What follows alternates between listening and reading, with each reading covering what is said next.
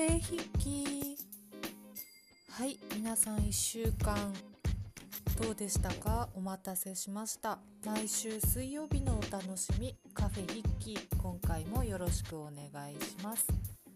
えっとですねオープニングトークとしましてえー、っとまずね毎回恒例のお便り読んでいきたいと思います、えー、ヘビーリスナーのまさとまさとしさんから今回もお便りいただいております、えー、毎回ね細かい感想をちゃんとこうコーナーごとに一言ずついただいて本当に感謝しております。えー、っとですね前回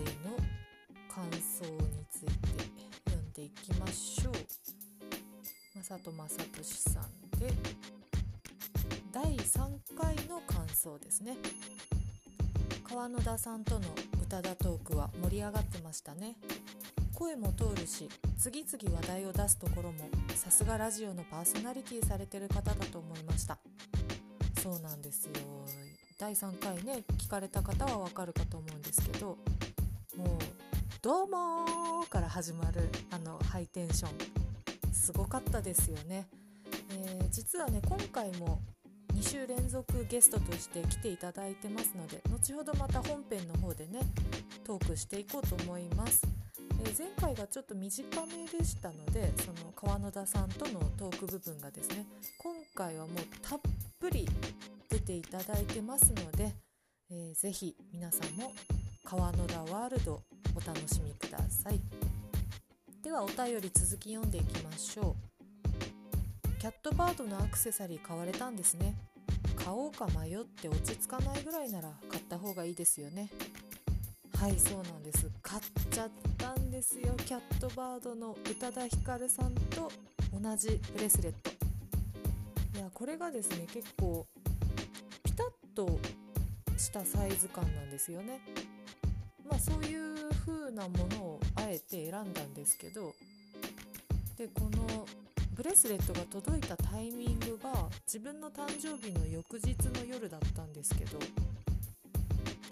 なんかこうちょうど一段落したというか気持ち的にこう誕生日モードが終わってさあ明日から自分の日常がまた始まるんだと思ったタイミングでまたピンポーンみたいなねまあ、実際部屋にピンポンついてないんで音は鳴らないんですけどコンコンコンとね「宅配便です」って言われてで届いたのでなんかこういい誕生日ムードの締めになったというか最後の最後に自分からですけど自分からのサプライズプレゼントが届いたっていう感じですごく嬉しかったですね。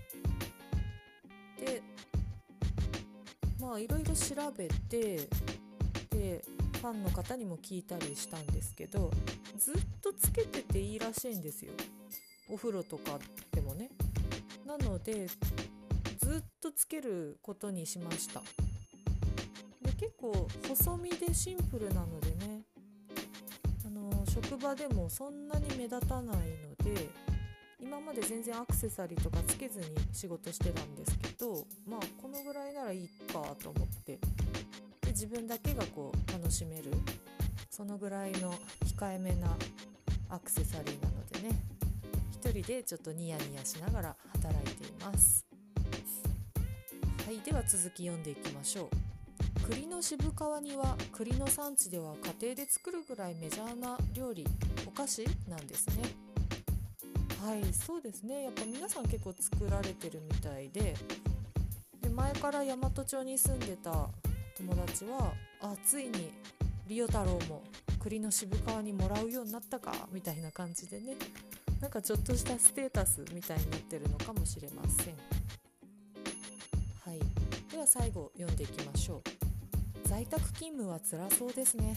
仕事は人と関わるためにやるというのはその通りだと思います。仕事や学校をリモートや在宅にして対面の機会を奪うのは生きる喜びを奪っていると思います。そうですね。本当にそう思います。おっしゃる通りだと思いますね。いやまたね月末もちょっと3日間連続で在宅勤務になってしまったんですけどちょっと今回は工夫しましてあまりにもやることがないっていう状態を少しでもねそんな時間を減らそうと思ってちょっとオンラインの研修というか講演会みたいなものがたまたま重なってたのでもう手当たり次第に申し込んで1日2件とかそういうレベルで入れてみました。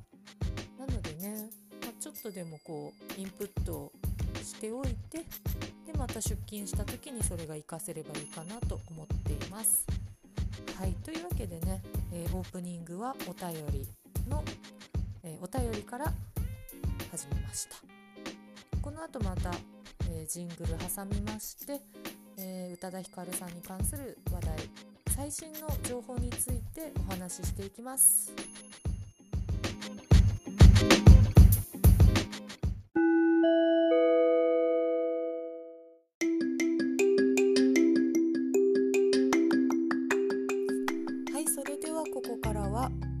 宇多田ヒカルさんの最新ニュースをお届けします、えー、皆さんもねファンの方ならもうご存知かとは思うんですが2021年10月から始まる「最愛」というドラマの主題歌に宇多田ヒカルさんの新曲が使われるということが判明しました。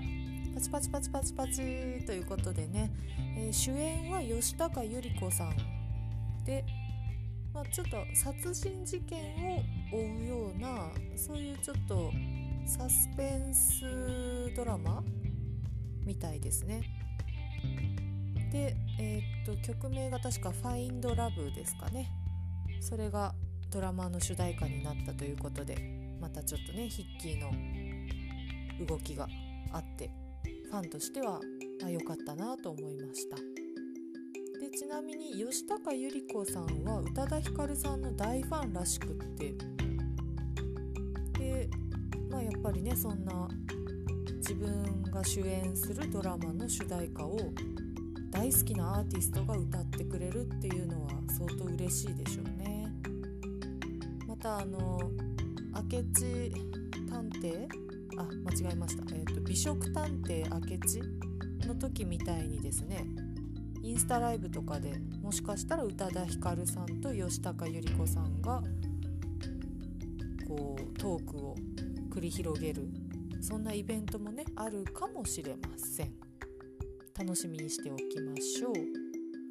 でまあただですねそのファー、えー、ファインドラブっていう新曲に関してはシングルカットされないんじゃないかっていう噂もあってで年末？2021年の年末に出るんじゃないかと噂されているアルバムの中の収録曲として扱われるんじゃないかと。そういった情報もあります。まあ真偽のほどは分かりませんけれども、えー、宇多田ヒカルさんに関する最新情報でした。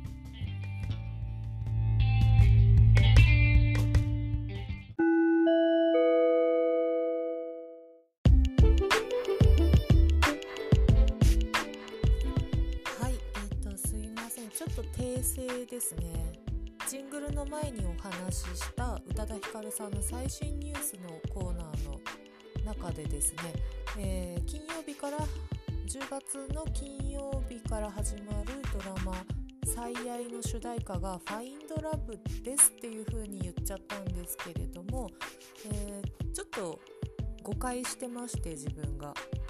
ファインドラブはファインドラブでまたね別のタイミングで出るらしいんですけどその10月から始まる「最愛」っていうドラマの主題歌はまたさらに新曲。まだどこにも曲名も出していないぐらいの新曲。だそうですね。なので2曲これから確実に出るっていうことみたいですね。Find Love とそのドラマの主題歌。っていう感じでね。いやこれでいよいよね年末にはアルバムが発売されるっていう期待がどんどん高まりますね。はいというわけでちょっとした訂正でした、えー、次のコーナーからですねいよいよゲスト川野田さんをお呼びしてぷりトークね語っていきたいと思いますので、えー、今回はだいぶ長丁場になりますので皆さんもながら聞きで、えー、お楽しみください。それではどうぞ。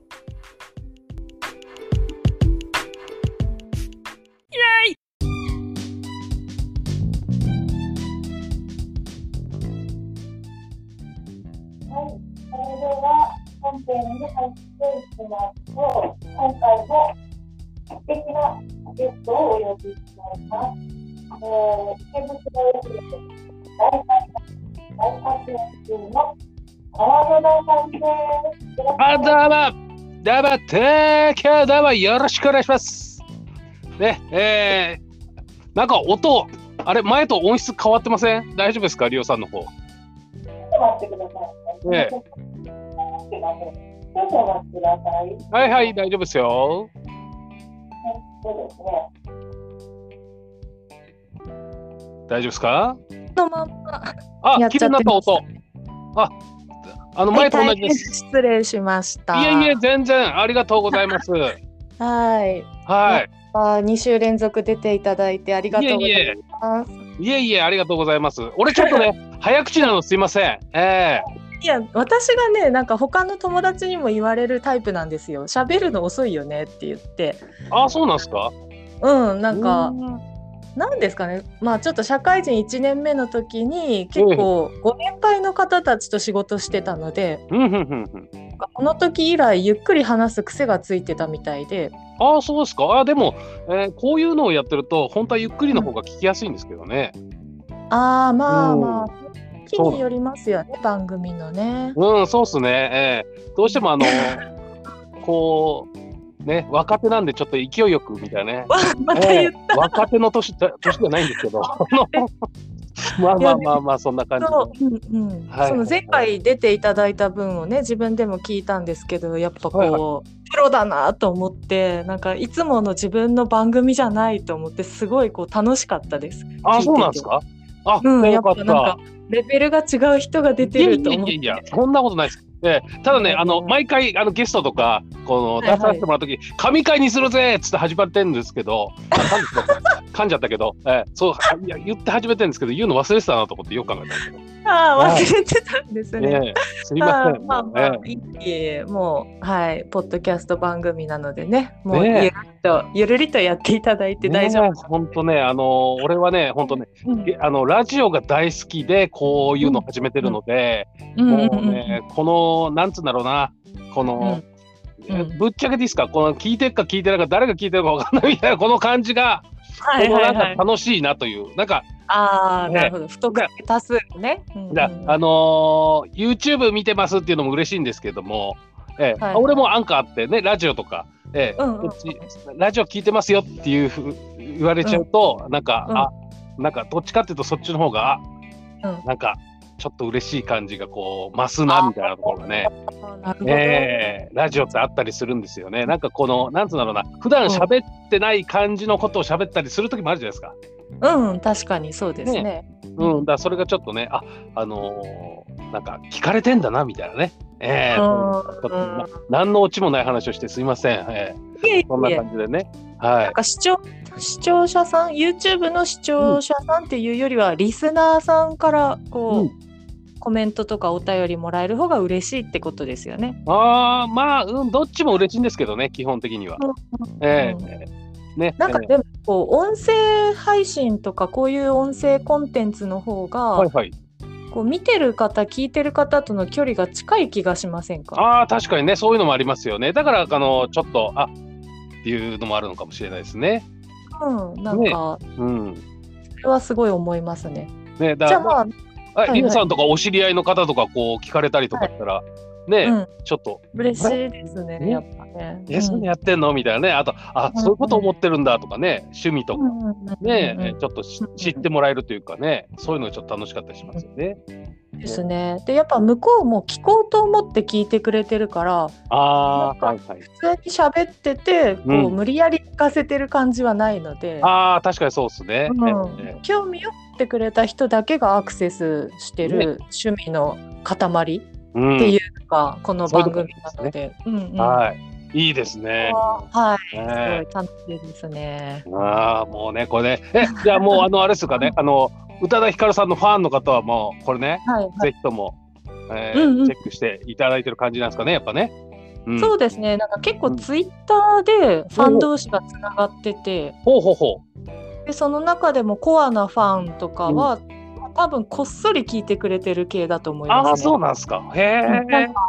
そのつぶやきを見てると、あこれ多分聞いた後に考えたことをつぶやいてるなみたいなのは、お互いにこう影響し合ってるっていうのはタイムラインで分かるんですよねやっぱね。いいですね。はい。えー、まあ、じゃああれかな、うん、クラック前のことあんまり好きじゃないのかな？そんなことないのかな？大丈夫かな、ね、そのその発想が懐かしいです、ね、私の歌かと思ったって言ってたもんね。見て、あの、へいへいへい見てましたから、やっぱり。ええー。うんうん。二、ね、人ね、やっぱ同時期に似たような声質で出ちゃってる。うん、だいぶ言われましたよね、うん、それは。ああ、やっぱそういういじれ、いじられ方するんですね。ああ、そうだ、そうだ。ええー、まあまあ。木舞さんはもうコナンの世界へね、どっぷり使っていきましたからね。ねなんか、あれですよね。あの、そんな別にね、そういうことじゃないからね、別に。ネタで言ってるだけだ。ねね。まあ、うんうんうん。遊びでね、こう、お互いに。ねえ。だから、はい。お嬢様だもんね、多分倉木舞ってって感じがしません？ああ、ちょっと呼び捨ていけないな。倉木舞さんはね。えー、なんか品が、品がある感じがしません？なんか。ああ、なんか、あ、苦労してないなっていう。うん、ね、あの、うん、ななんつうんだろうな。うん、言われてみれば。うん、なんかそんな感じがするなっていうね。うん、あんまりこういうこと言うと変な感じになっちゃうけど。ね、すいません。えー、ね。もうそれぐらいでやめときましょうかね。倉木舞さんの話題もね。えー、どこで、あのー、なんだっけ？なんかクラッキーっていうね、うん、カフェクラッキーっていうのをやってる人がいるかもしれないから。あ、確かにいるかもしれない。ね、すごい、ね、いるかもしれない。番組。ねえ。名探偵コナンとか、グッズがいっぱいありそうだ。ね。うん、ねえ。ちょっと俺あんまり名探偵コナンもあんま見たことないんですけど。えー、ね、うん。結構深い世界ですよね。あの世界もなかなか、ね、なんかなんだろうな宝塚とかそういう人たちと同じぐらいハマってる人が多いイメージですね。もう本当にコンプリートしたりとかグッズとか。ね。ありますよね。うん、ね。あのほら、うん、一番悪いやつがあの博士じゃないかっていう噂もありますから、ね、あそうそうそうその説好きです、ね、私も。まさかの、はい。一番あとお父さんがっていう人もいますよね。ね。え。同真一のお父さんが実は。ほうほうほう。はい、とか言ってちょっとコナンの話その身内説みたいなねだそんなあんまりこうねああいうふうに世間に出たら作者の人どうすんだろうと思いますよね。うん、確かにそうです。なんかねそんなみんなもうバラすなよみたいなね。うんうん、だからもう別別の人やってる。見てこう変えたりしそうですよね。ねええそれでなんか大失敗したのが「スター・ウォーズ」ですからね。ええなんそうなんですか？そうあの新しいやつなんかえー、ちょっと忘れたけどあのテレえ映画でやったやつ。なんか、裏切り裏切りで作ったらしいんですよ。そしたらストーリーが何も進まなかったっつって。えー、ああ、そうなんです、ね、そうディディズニーも、ディズニーもなんかしあのあの映画すみません失敗したみたいななんか、うん、言ったとか言わないとか。ええー、そんなに？なんだろう、ね、ローグワンとかでもなくて。えっ、ー、とローグワンの前のか正規のやつかな。正規のやつでなんか逃げ回ったやつがあるんですよ。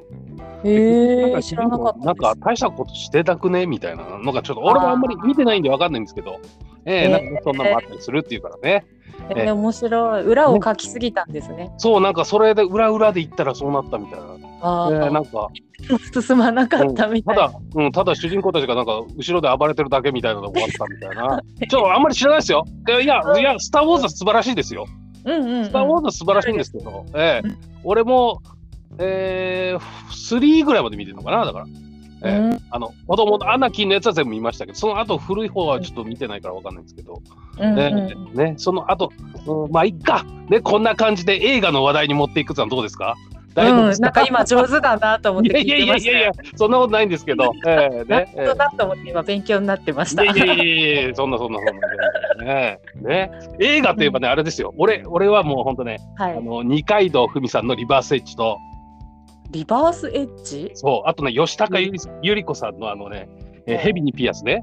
ああ、はい、そっちは原作読みました。えー、沢尻エリカさんのあのヘルタースケルターね。この映画は、これは見とかないといけないね。うん、ね、なんか、今の3作で趣味がわかりますね、うん、ね。おっぱい出てるから、それだけ見とか。ストーリー知らないけど、みたいな。えー、YouTube でそその動画だけ見ちゃうみたいなね。えー、そんな感じがありますけど。ピヨン。うん、ストーリーはなんか知らないけど、みたいなね。なるほど。えー、すいません、えー、これね、俺、自分の番組でネタ使ったやつなんですけど。ああ、なんか、多分今ね、どっかで聞いたなって思ったんですよ。そうなんですか。聞いてるんですよ、ちゃんと川野田さんのあそうなんですか。はい、知ってから、あの、URL を教えてくれたりとかしてから。ああ、そうなんですか。あありがとうございます。だから、えっ、ー、とね、はい、明日ね、あの、録音なんですよ。俺、10月分の。うんうんうん。うん。そこで、あの、どっかの週で喋りますから。おやったみお、さんの番組の。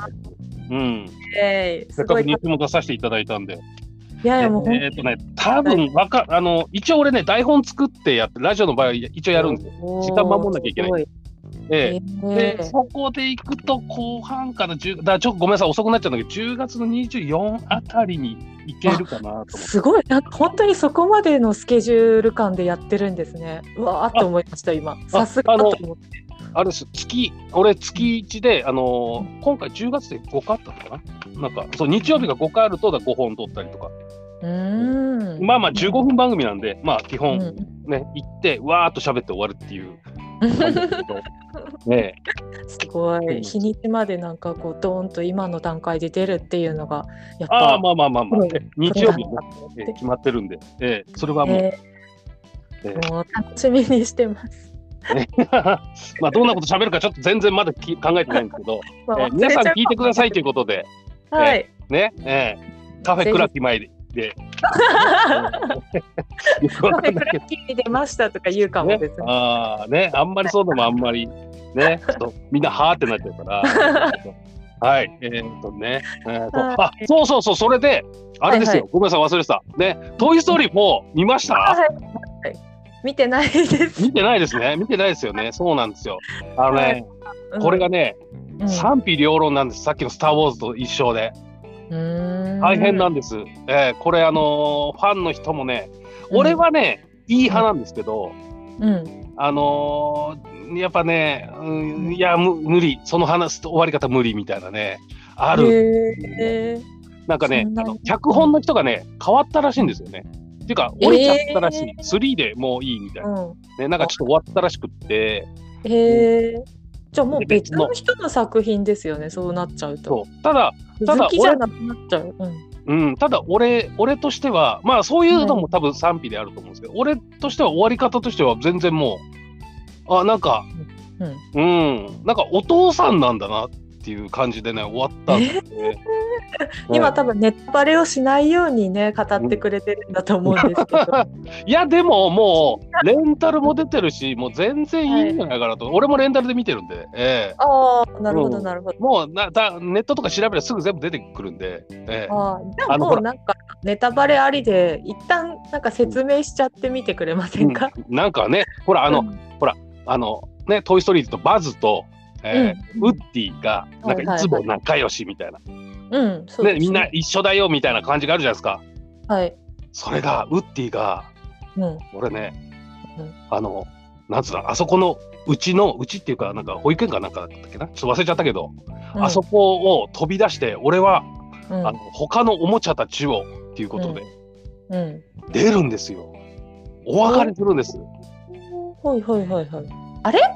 見たかもしれないです、私。見ました？遊園地で。なんか妹みたいなの出てきます？遊園地みたいな。はい。ええ。遊園地の最後みたいな。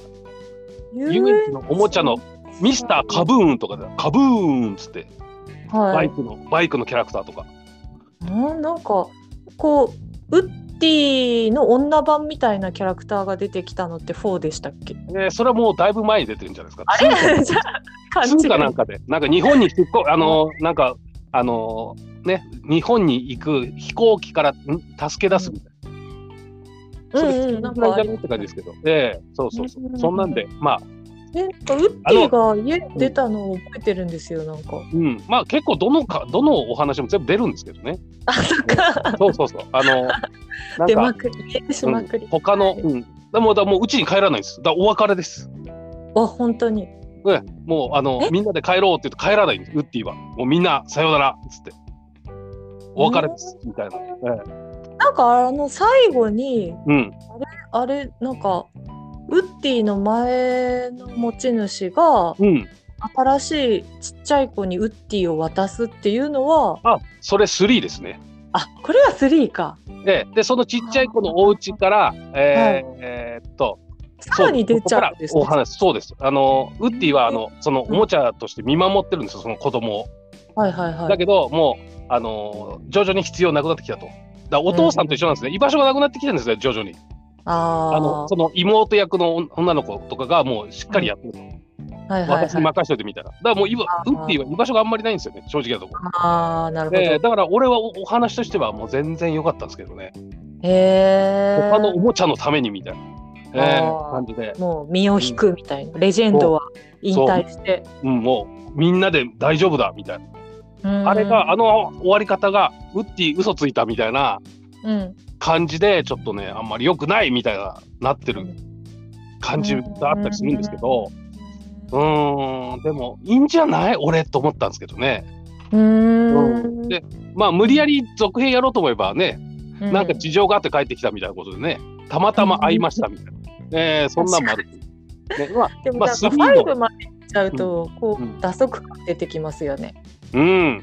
だから、5プラして。うん、うんもう終わりでよくないって感じもしますけどね。えー、ここでね、やっぱ、うん、やっぱウッディあってのトイ・ストーリーですからね。うん。まあ、なんか出て、あのね、そのね、カブーンってキャラクターがいるんですけど、まあ、また、あとでね、あのネットで調べたりすると出てくるんですけど、すごいいいキャラなんですよ。へ、うん、えー、バイクの。そう、バイクのキャラクターでね、こう。そう、カブーンってキャラキャラクター、スタントマンのおもちゃなんですけどね。ええー、多分ね見た人は多分、うん、これこのカブーンだけで一本作品できんじゃねみたいな。えー、そんなキャラ強いんですね。えー、そうなんですよ、ね。えー、ちょっとね失敗したりとかしながらそう。えー、いろいろあるんですよ。まあ俺俺はね個人的にそう思っただけですけど。うん。はい、その4の中では結構相棒的なポジションにカブーンがいるんですか？いや脇ですね完全脇です。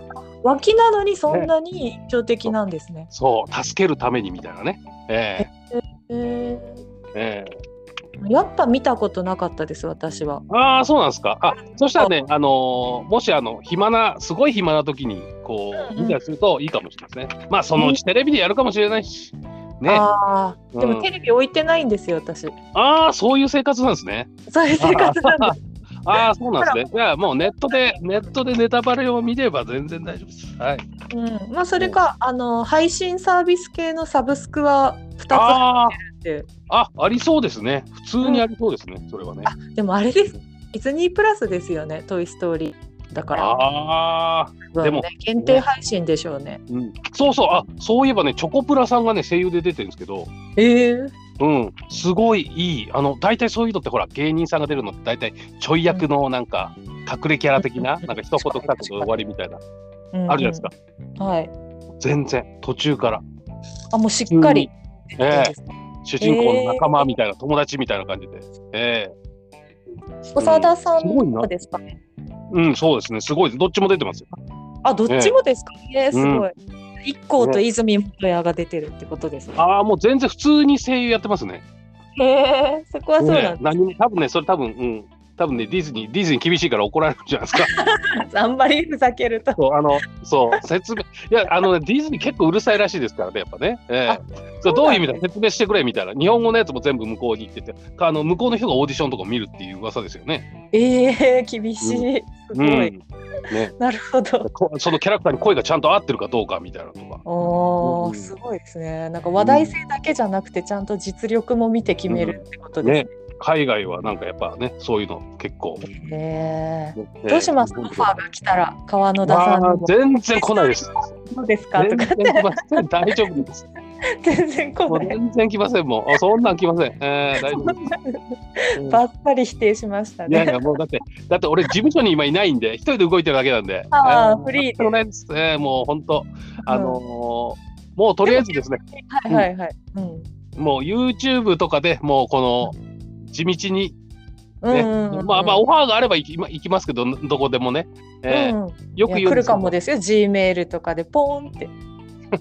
なんかディズニーとかって書いてある。いや、無理でしょ。英語で全部書いて。今、今なんかで僕に本当だとかって書いてあって。本当ね、知らねえやつ相手にされませんから、えー、大変ですよ。どんなやつかわかんねえみたいな。ね、このポッドキャスト、このカフェキーは、うん、日本人だけじゃなくて海外の方も聞いてくれてるんですよ。絶対だ、俺、まず最初何言ってるか分かんなくね？みたいなことがありません？ああ、え海外の方がですか？うん、そう、日本日本語で喋ってたら。あ、でも、たまには英語でも、うん、なんていうんですか、収録したりしてるんで、その海外の人向けに。あ、そうなんですか、すごいですね。うんまああのやっぱ宇多田ヒカルファンって英語の人もいるんで、うん、おおほうほうほうほう。すげえ、そういう意味でもハローって感じですね急に英語がねできない、できない、えー、時々ね俺の方の、ね、YouTube にもなんか英語のコメントが来るんですけど、えー、すごいじゃないですかいやそれただねエロいやつの宣伝なんですよねなんかねえー、読めないけど、うんうん、アイコンがお尻出てるやつみたいなスパムアカウントみたいなのがありますもん。え。でも確か私聞いたんですけど、うん、そういうエロい系のアカウントにマークされるようになったら、うん、それは結構、うん、その番組とかが人気だっていう証拠らしいですよ。そうなんですか、うん、ある程度再生回数超えたりとかしないと、うん、そういうエロアカウントが狙いに来ないらしいんで、うん、表でもあるって聞きましたよ。そうなんですね。その割には再生回数がなんか2桁ですけどいいんですかね、あれ？宣伝になるの？それと思いますけど。じゃあ例外なのかもしれない。よくわかんない。たまたま。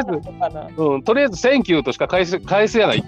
えー、よくわかんない。なんて書いてあるかわかんないけど、 Thank youってでもなんかとんでもないやりとりになってるかもしれないですね、もしかしたら。うん、ただね、今ね、なんかね、返事返そうとするの消されてんですよね、今ね。だその、なんかこういうのね。そう。あの俺のところにコメントが来ましたよって来るんですけど、行くともう消えてるっていうね。あ、もう消えてる。多分 Google の方で消すんでしょうね、多分ね。ああ、先に。そう。あの、何でもいいからコメントしてくれると、その多分、そのおすすめ動画に上がりやすいんですよね、ああいうのってね。よくわかんないんですけど、そういうコメントとかもそうだし、いいねとかもそうだしね、うん、えー、言いますよね、えー、俺もあんまりよくわかんないでやってるんですけど。うん、やっぱ反応があるものの方が人にも勧めやすいんでしょうね。うん、うん、でしょうね。えー、え Google 的にも。ね、ただ、ひたすらなんか、バットボタンをなんか、毎回1ずつ押されてたりするけどね。これは誰,、えー、誰なんだ よくわかんないですけど。強烈なファンですね、ねそれ。えー、まあまあ、見てバットならそれでもいいかと思うんですけど、えー、ね、なんか趣味なんじゃないですか、バット押すの。いや、うんたうんただね、あの容姿の悪口言うのやめてくださいと思いません？ひどいそれは。確かに、それはちょっとはもうほらそれ言ったらさ もう全部なくなっちゃうから。え。ー、それは多分、ねうん、やったあたりとかだとね多分。ね YouTube とか見た方がいいよっていう感じがありますよね。うん、うん、確かに、うん、なるほど。この前の見ましたよ。あのトレカ作りますっていう。ああれはねあのー、そうあのーまあ、埼玉県なんですけど、ね、あの、うん、仲良くさせてもらってる YouTuber の方。うん、面白いことしますね、なんか。そう、もうね、あの、なんか趣味で作りたかったらしいんです、やっぱり。へただ、あの、自分のトレカを作るっていうのはちょっとさすがにあれだから、俺、うん、あのね、あの、俺と2人、二、人でとりあえず、なんか、作ろうってことで。えー どうやって作るんですか、トレカって？あ、写真を印刷屋さんに持っていくんですよね。へ自分でこの 原案っていうか、あの、はい、こういう感じで作ってくださいって一応持っていくんですよね。へえ、ね、じゃあ例えばそのポケモンカードみたいにできるってことですか、うん、戦闘力100とかああそうですそうですそういうのもできるってことですよね。え面白い。ちょっとカフェヒッキーでもちょっと作ろうか。ああ、いいですね。あの、もうできたら、できたらお送りしますから、うん、それは。えええー、宇多田ヒカルと椎名林檎と倉木舞戦わせたい。ああ、っていうかね、俺、俺とそのヒカルさんっていう二人の写真のついてるカードなんで、はい、他の人はいないです。ああ、ないですよ、全然。ええ全然今はだからその、お二人が作ってるのはその二人のカードってことですよね。みたいですよ。ええ今のところまだ他の人はいないって言ってたから。それって対戦させたりするんですか？そうですね。なんかね、将棋みたいな感じで、そのカードで戦うよみたいな。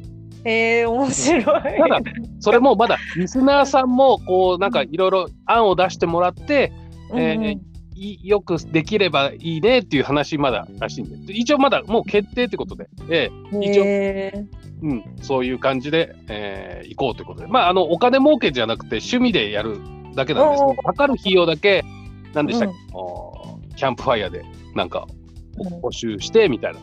あクラウドファンディング、ね、そうですね。ええクラファンです。そうです、そうです。それも。そうですよね。うん。ねだからそれはそれで、あの、趣味としては楽しいんじゃないかなと。ええうんででそこであの俺の名前が上がったっていうことですね。えー、でこう対戦みたいな感じで,、ね、で俺の写真を使うという。ね。すごいそんなんでいいのかなっていう。まあまあ俺はお金出す側じゃないんで全然いいんですけど。ただまあまあね宣伝でいっぱい配るにはやっぱ自分も買わなきゃいけないんであれですけど。まあ この辺はね。えーえー、なんかキャラクターとして扱われてるんですね。ね。ね、よかったねって感じですね。ね 本当に。なるほど。なるほどまあ、なるほどです。映画についてちょっと、まあ、急に話戻すんですけど。はいはいはい。はい。映画ですね、私も最近ちょっとまた見ようかなって思ってるのがあってですね。はい。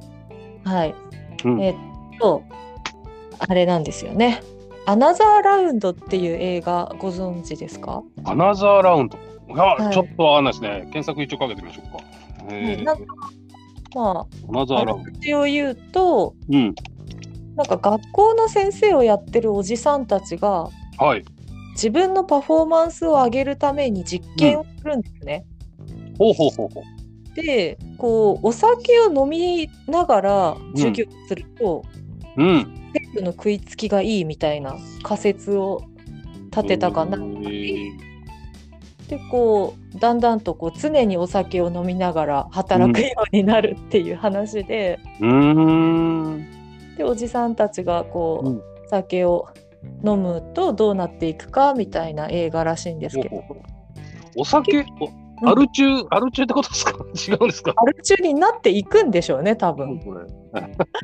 で結構それがいろいろ評判がいいみたいで。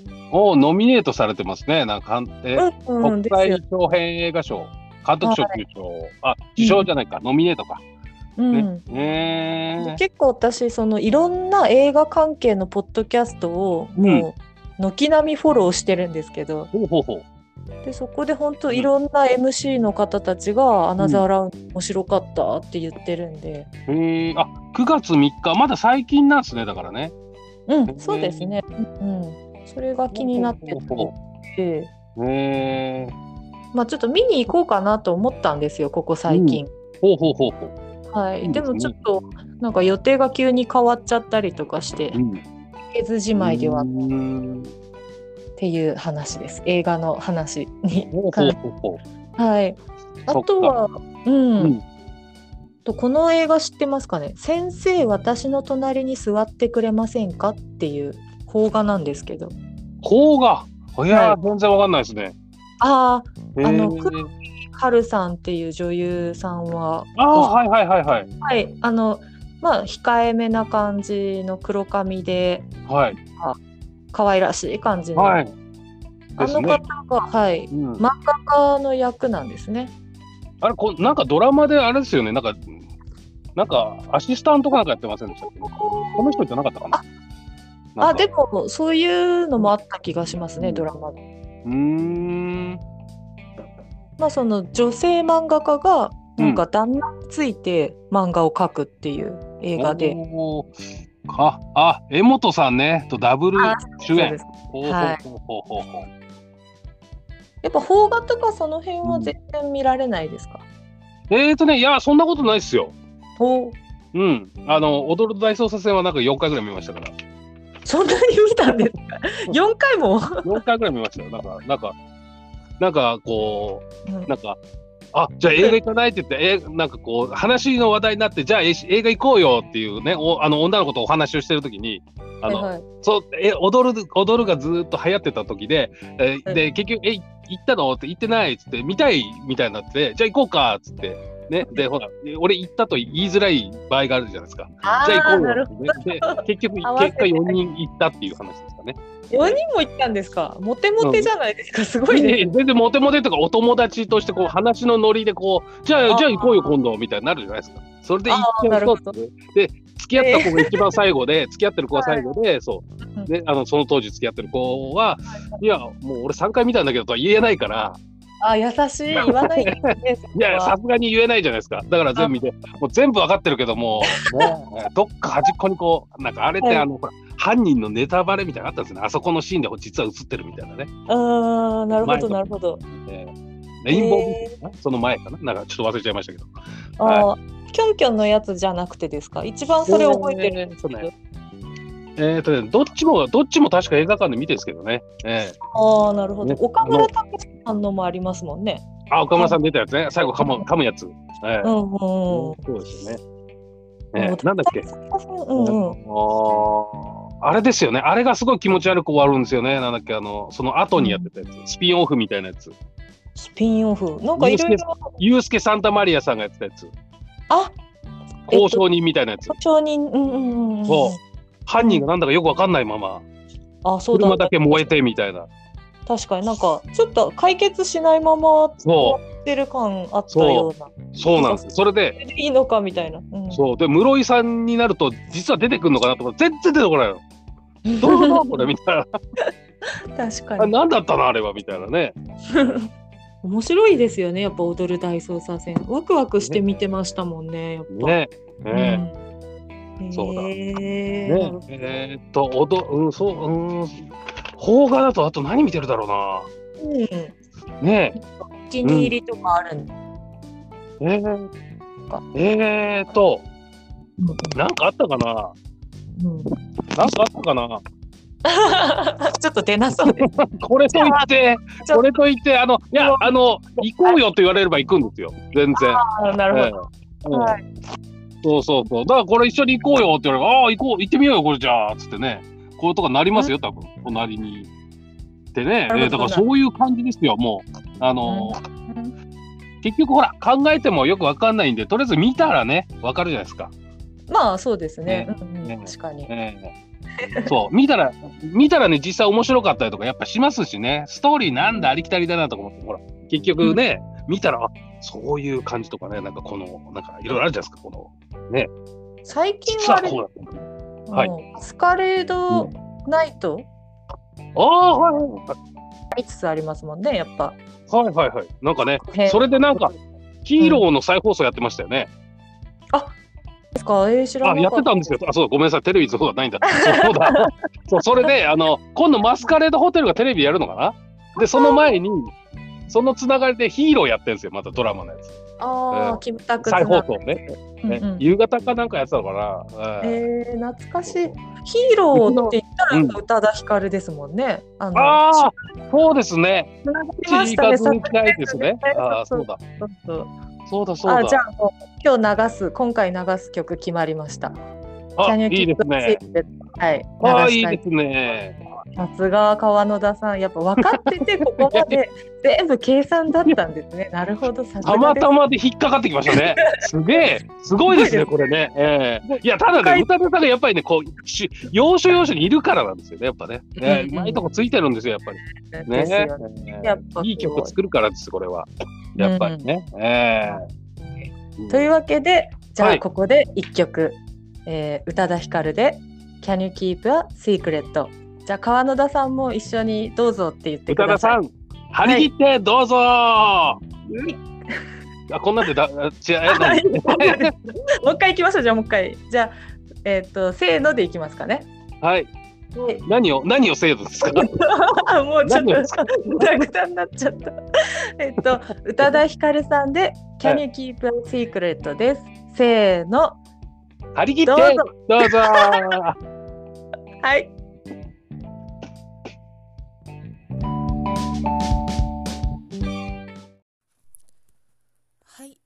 ちらのエピソードは曲が流れない方のエピソードとなっております。曲も含めて楽しみたいという方は Spotify 限定と書かれている方のエピソードへ飛んでいただけると曲も含めてお楽しみいただけます。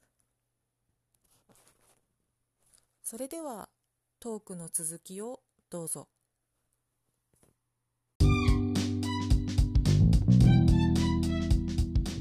はいそれでは Can you keep the secret いかがだったでしょうか、シークレットシークレット聞かれるんですよね。これね、えー。ね、秘密 OK って言ってくれますね。よ OK って言ってくれますよね。軽いな。わかんないけど。絶対、絶対バラしそうですけど、すぐいい。英語の意味がよくわかんないけど、シークレット何ですか、それは？だから秘密を守れますか？って。ああ、そういうことね。ああ、了解了解、オッケー。言わなきゃいいんでしょっていう。言わなきゃいいんでしょ いやいや、いやほら、喋っていく中で、それだけ言わなきゃ大丈夫でしょ。それ以外は大丈夫でしょっていう話ですね。えー、行くじゃないですか、そういうい。うん。まあ、こじゃあ、ついでにこの曲についてね、多少話しますと、はい。あの、ヒーローの中で、うんうん宇多田ヒカルさんも出てくるんですよ、実は。えでしたっけ？そうなんですよ。主題歌を歌ってるってことで、うん、そういうのって仮面を出演っていうんですかね。あ出てたんだ。全然覚えてないですけどね。えー、全然注意役で遊びとして出てるんですけど、えー、あの木村拓哉さんと松たか子さんがレストランで食事をしてる時にほうほうほうウエイトレス姿の宇多田ヒカルさんが現れてなんか聞いたことある気がする。あーそっかそっか。でもただ淡々とコーヒーかなんかを持ってくるっていうそれだけなんですね、えー、面白いですね、えー、面白いですよね それってね。ファンはね、えー。ってなるうわ出たみたいな、うんうん、ね。え宇多田さんってファンクラブとかないんですか？ああないんですよ。あそうなんですね。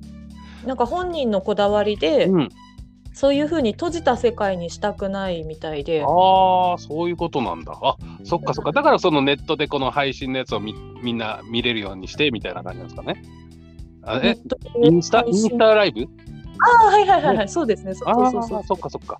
そういう感じなんですね。うん、ああ、まあ。回避制にして、うん、どうのこうのっていうのがあんまり好きじゃないらしくって。ああ、うん、確かにね。ファンクラブって。うん、うん、あ、すいません。かぶっちゃった。いやいやいや、ごめんなさい、ごめんなさい。うん。こうライブとかもチケット先行予約とかあるじゃないですか、普通あありますね。そういうのが嫌っていうことらしいですよ。ああ、そっか。うん、みんなにちゃんと平等にチャンスをあげたいみたいなね。うん。で、うん。ああれってでも、やる側のやる側の都合っていうのもあると思うんですけどね、席の確保っていうの。ええー、あうん、だ宇多田さんとかほらなな、もしライブやるぞって言ったら、それはね、もう、いやみんな見たいっていう人がいっぱい来るけど、そうじゃない人って、ほら、分かんないですか、どれぐらい売れるか。あなるほど。そうそれで、まあ、で、まあ、まあ、ファンクラブの人に呼びかけるある程度ね、あうんこんだけいてこれぐらい買うと世間一般の人はどれぐらい来るかなみたいなそういうそういうのがあると思うんですよ。うん、マーケティングにも使うってことですね、うん、ファンクラブ。うん、だって結構あれっていう人とかって結構後ろの方が関係者席みたいなので結構なんかガラガラだったりする場合があったりするじゃないですか。あんまり言ってくれのかな。えー、後ろ全然出てなくてみたいな。立ち入り禁止みたいになってけどみたいなね。うん、ああ、なるほどなるほど。するから、だからそういう、うん、うん、ビッグな人はもうそれはもう全然、えー、そんなんやんなくてもねって思いますよね。うん、必要ないんですね。保険みたいなことですね、ファンクラブって。ね、どうなんでしょうね。まあたただね、あの毎月毎月ね、いろいろ解放が来て、なんかね、こんなやりますとか、うん、新曲出ますとかね、なんかね、なんかよくあるじゃないですか、よくわかんないけど。まあ、ただその公式ホームページはあるので、そうですよね。いらなくね？ってないけど、うん、なんかそういうお知らせみたいなのは送ってくれるシステムはありますね。うん、ですよね。だから今なんかそういうなんか変な冊子みたいの送ってくるとかなんかそのなくてもね全然いきますもんね。よく考えたら。でしかもその冊子の話思い出したんですけど、うん、キーって自分の解放とかを全部あのフリーペーパーとして出してるんですよ。ああなんかなんか聞いたことあるなそれ。そう。もう超面白いんですけど。うん。なんか漫画描いてるとか言ってたそうそうなんかもう本当にアーティストってじゃなくて、宇多田ヒカル同人誌みたいな感じで、結構オタクなんでヒッキーも。あ楽しいっすね。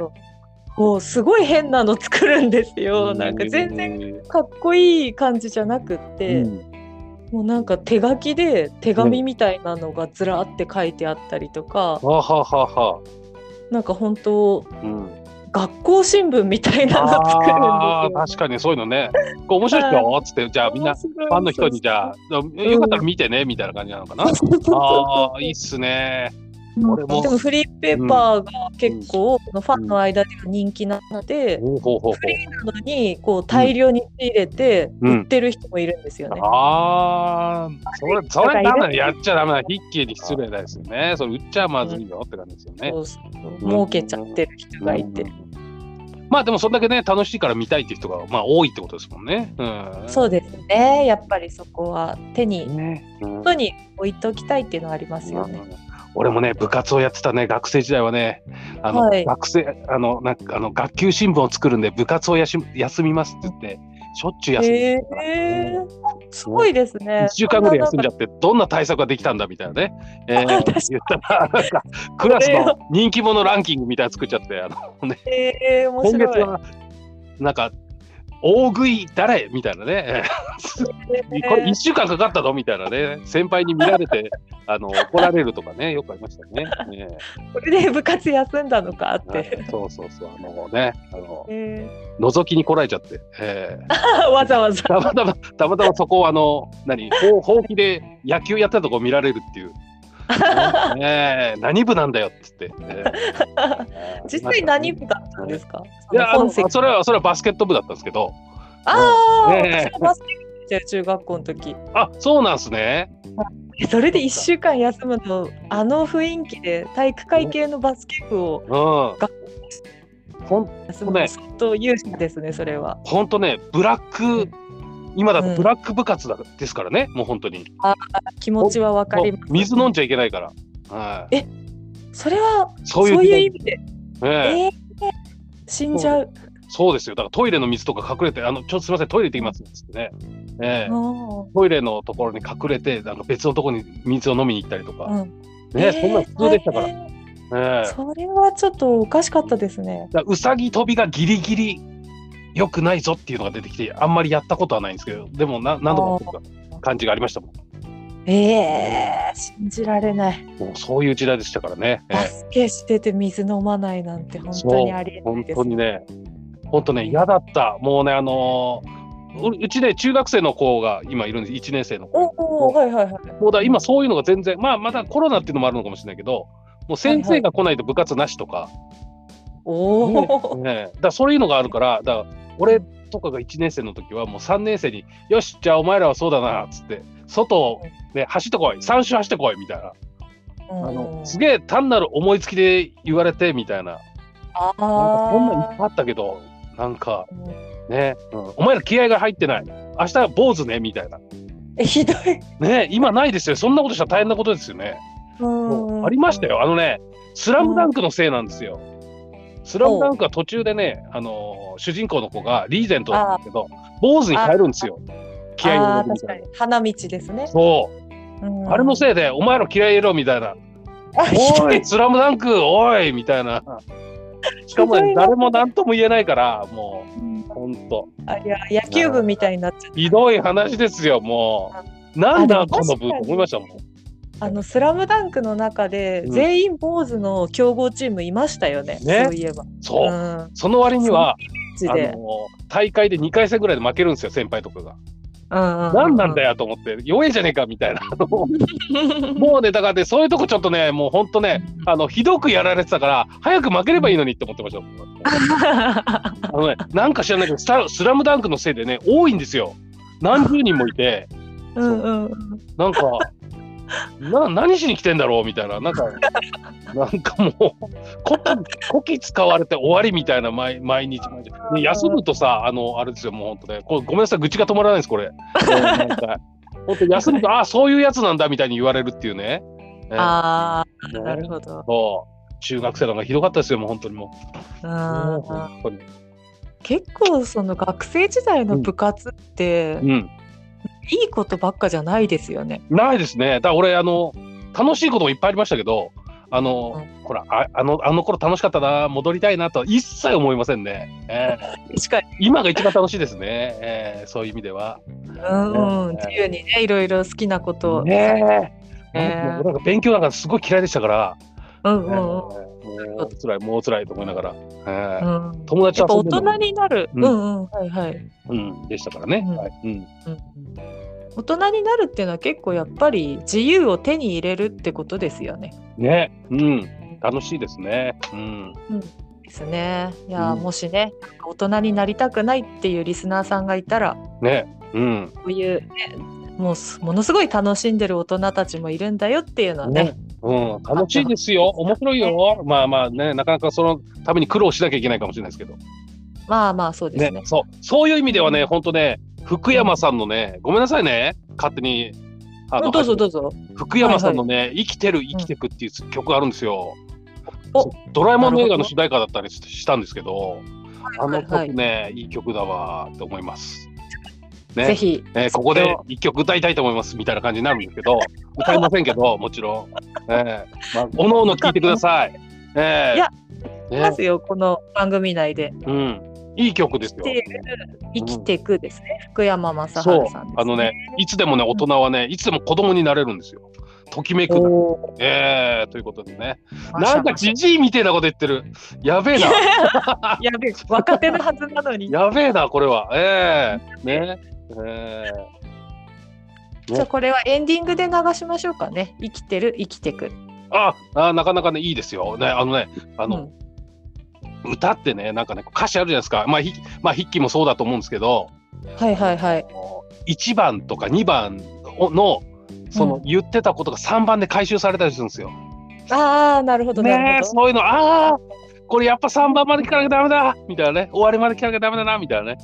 えー、あったりするんですよね。俺ね、ミスチル好きなんですけど、えー、1番で言ってたことって、あこういうことだったのねって2番で分かるっていうね、えー、よくあったりする。ね、ミスチル歌詞結構難しかったりしませんか？ちょっと抽象的だったり。うん、ああ、うん、でもね、2番で回収されるんですよ、結構。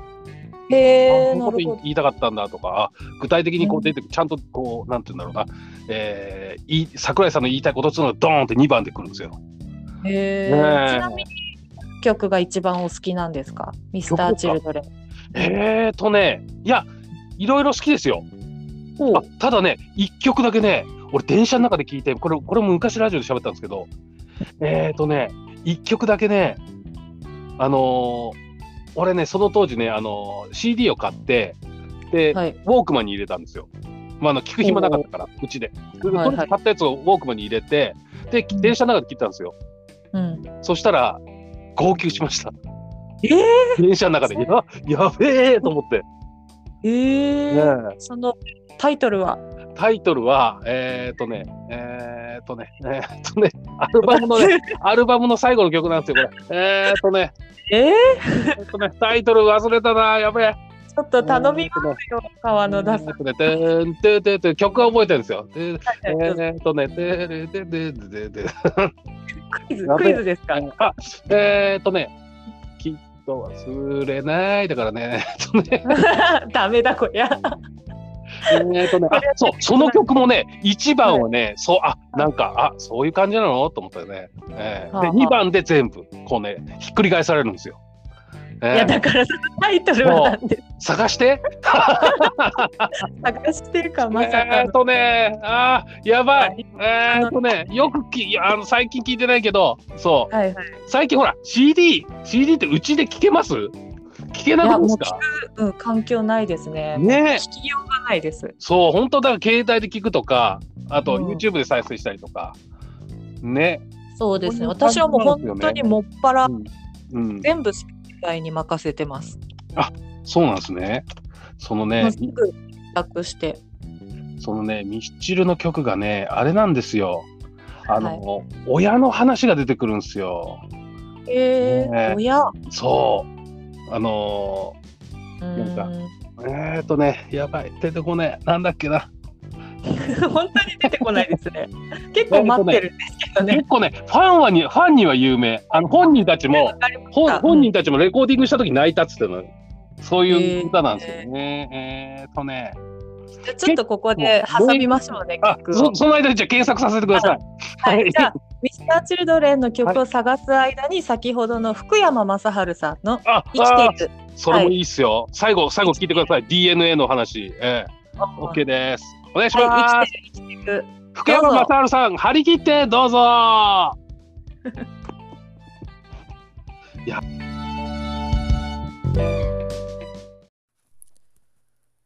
えー、こちらのエピソードは曲が流れない方のエピソードとなっております曲も含めて楽しみたいという方は Spotify 限定と書かれている方のエピソードへ飛んでいただけると曲も含めてお楽しみいただけます。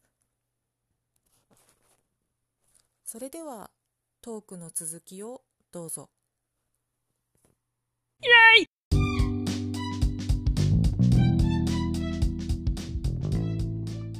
お大丈夫ですか？はいそれでは福山雅治さんの「生きてる生きてく」をお送りいたしました。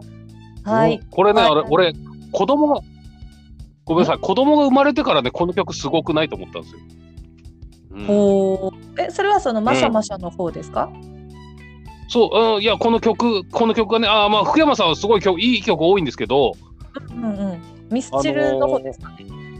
ああ、ごめんなさい、福山さんの方ですね。あ、福山さんの、はい。なんかほら、ですね、そう、あのー、100年後の遺伝子に遺伝子にってやっていて、最後に、あこれ100年前の、これあれなんだ、みたいなね。ええー。ほうほうなるほど。つながってるみたいな、子供が生まれてからなんですよね、こういうのはすごいなと思って。うん,、うん。それで、また別で、えー、今度ミスチルの方が、えーはい、これまたあのね、えー、まあ興味ある人は聞いていただければいいんですけど、あんまり覚えてないやって曲なんですよ。アルバムの最後の曲なんですけど、これ。なんだっけえ、それがタイトル名なんですか？ん何ですか？この曲ですか、この曲？曲,、うん、曲名があんまり覚えてないやってあ、そうなんそうなんそうです。えー、すごいですね。なんかそれを覚えてないって面白かった。です、あんまり覚えてない。あの歌詞歌詞カードがあのほらあのこれ本当に事前に話をしてなかった。あらあの、これ丸分かりですよね。本当ね、俺急に出てきたから、そう、これね、もう飛んでしまいまして、ええ。ー、そうそうそう。だから、あの、さっきね、あの、ほら、LINE でほら、分かりましたっていうのは、あの、了解ってことじゃなくて、曲のタイトル分かりましたってことなんです。よ。あ、いけねえと思って。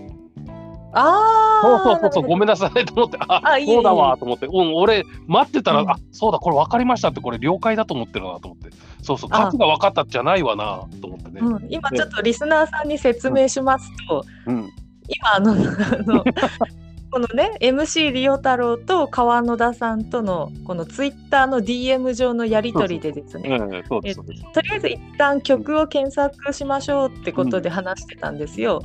うん、で川野田さんが「分かりました」って返事をくれたので、うん、こう MC リオ太郎は待機してたわけなんですね。そうですよね。今探してるんだなと思って、うん、でそしたらもう一回メッセージが来て「曲名分かりました」って言われたのであじゃあ分かったんだと思って。そうそう収録を開始したところ、実はもう1回目の「分かりました」の時点で川野田さんはもう曲を把握してたというそうなんですよ俺福山さんの曲が今流れてんだろうなと思ってたんですよあよく考えたら違うわと思って、えー、うん、うん、これ意味つながってないなと思って、そう俺がごめんあごめんなさい主語抜いたわと思って。ね、ですね。そうお互いこう謎に待ってた時間があ。そうですね。はい。分ぐらい。そう。これもねだからねそれにつながるんですよ。やっぱね俺子供ができて変わってるんですよね。えー、ちょっと感覚が。えー、なるほどなるほど。うん、じゃあまああんまり覚えてないやですね。また最終的に最終的に、まあまあもうどあの聞けば分かるんですけどあのいろんなことを覚えてない忘れちゃってるんですけどよく考えたらあのなんかその覚えてることがあると。で、うんうん、あのなんか若い頃のお父さんとお母さんはなんかちゃんと覚えてるなっていうねそれを言われたら泣くよっていうねちょっと俺はあるんです。えー、ね、あ子供の歌詞なんですか、うん、そのミスターチルドレンのあんまり覚えてないやっていう曲は。うんとね、えっ、ー、と、いや、あのー、違うんですよね。えー、まあまあ、大人なんですけど、まあ、なんか、えー、あ、よく考えたら、あなんか、その子供の頃もよく覚えてるなと。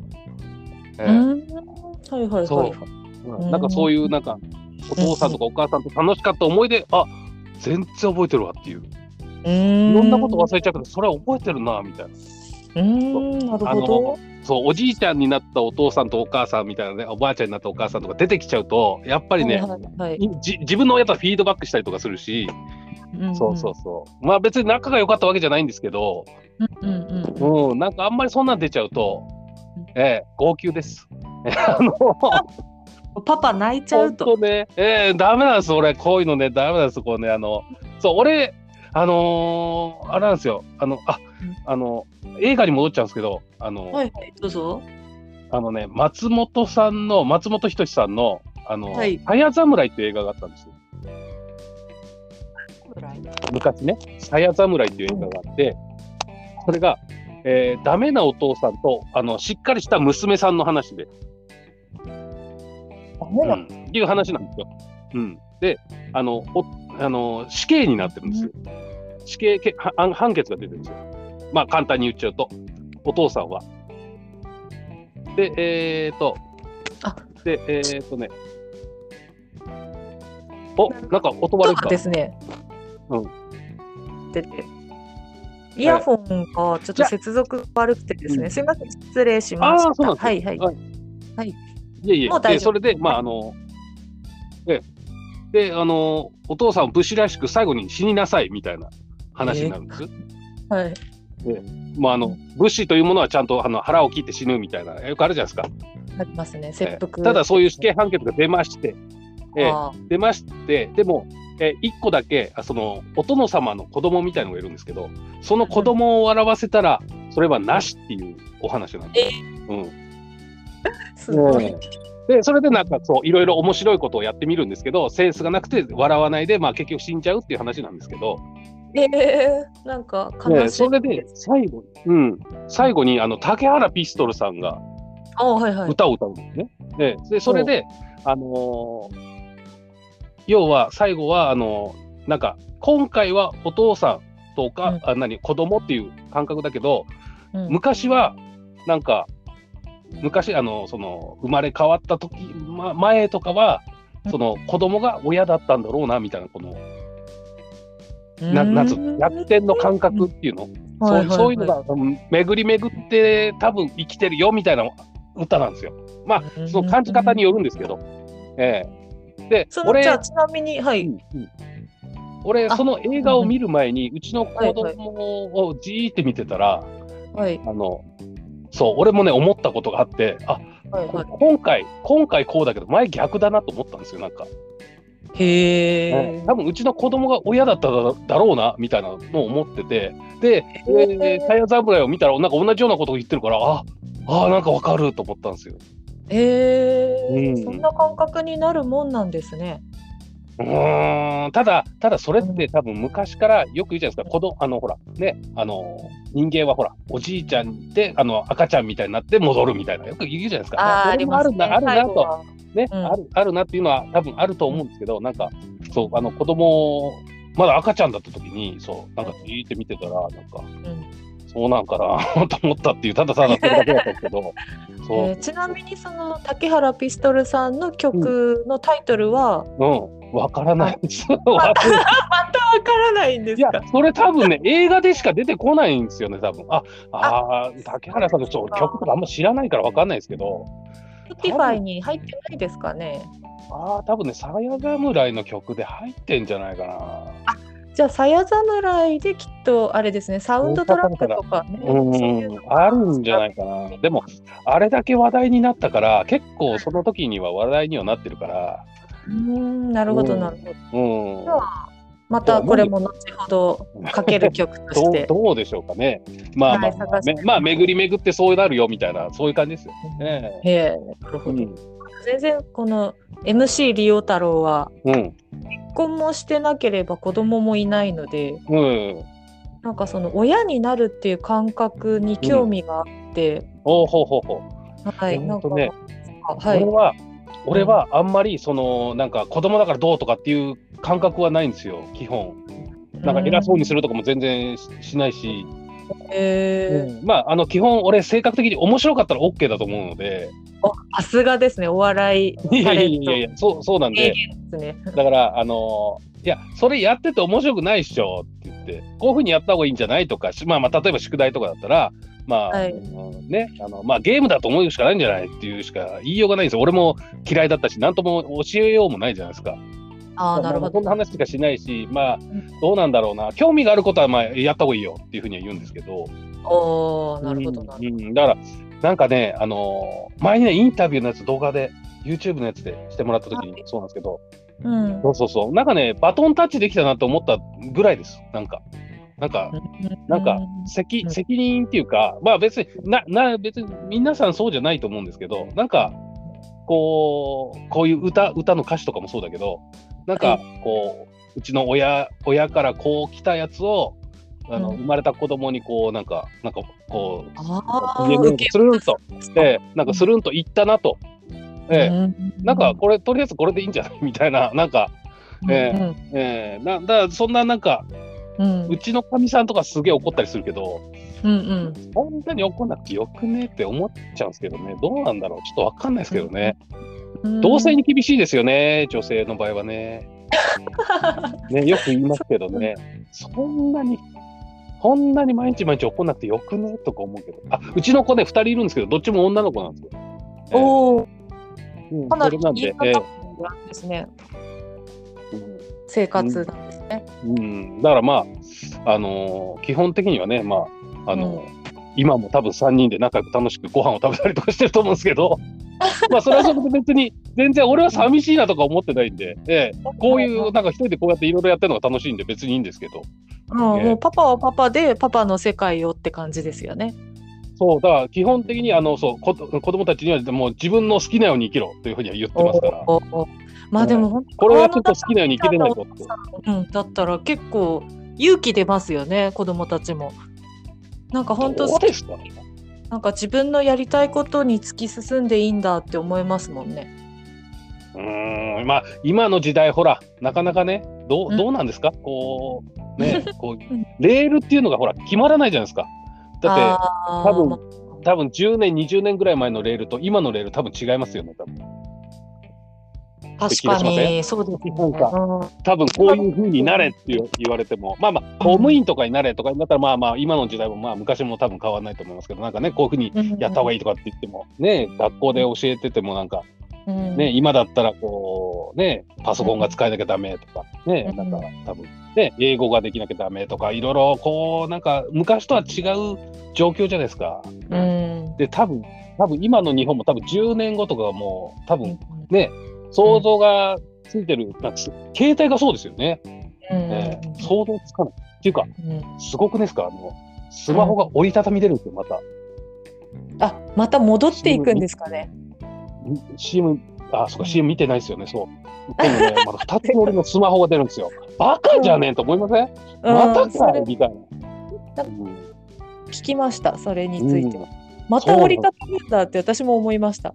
そうだなんなんと思いますよね。あの多分ネタ切れなんだろうなって感じですよね。なんか進化しようがないから戻るしかないみたいな。うん、うん、まあ確かに俺もあの手帳型っていうかこうパカって開くカバーを使ってますけど、私も使ってます。そうですよね。そう、画面が割れるのが嫌なんですよね。そう結局やっぱむき出しなの嫌なんですよね。ね、ええーうん、まあで二つ折りかいって話ですけど、そしたらもうガラケーでいいわいみたいな感じですね。ねそうガラケーでそうスマホみたいにふうに使えるのが一番良かったんじゃね？みたいなね。うん、うん、ねだからほら、うん、そうやってね時代はこう変わるのがねもう読めないですからね。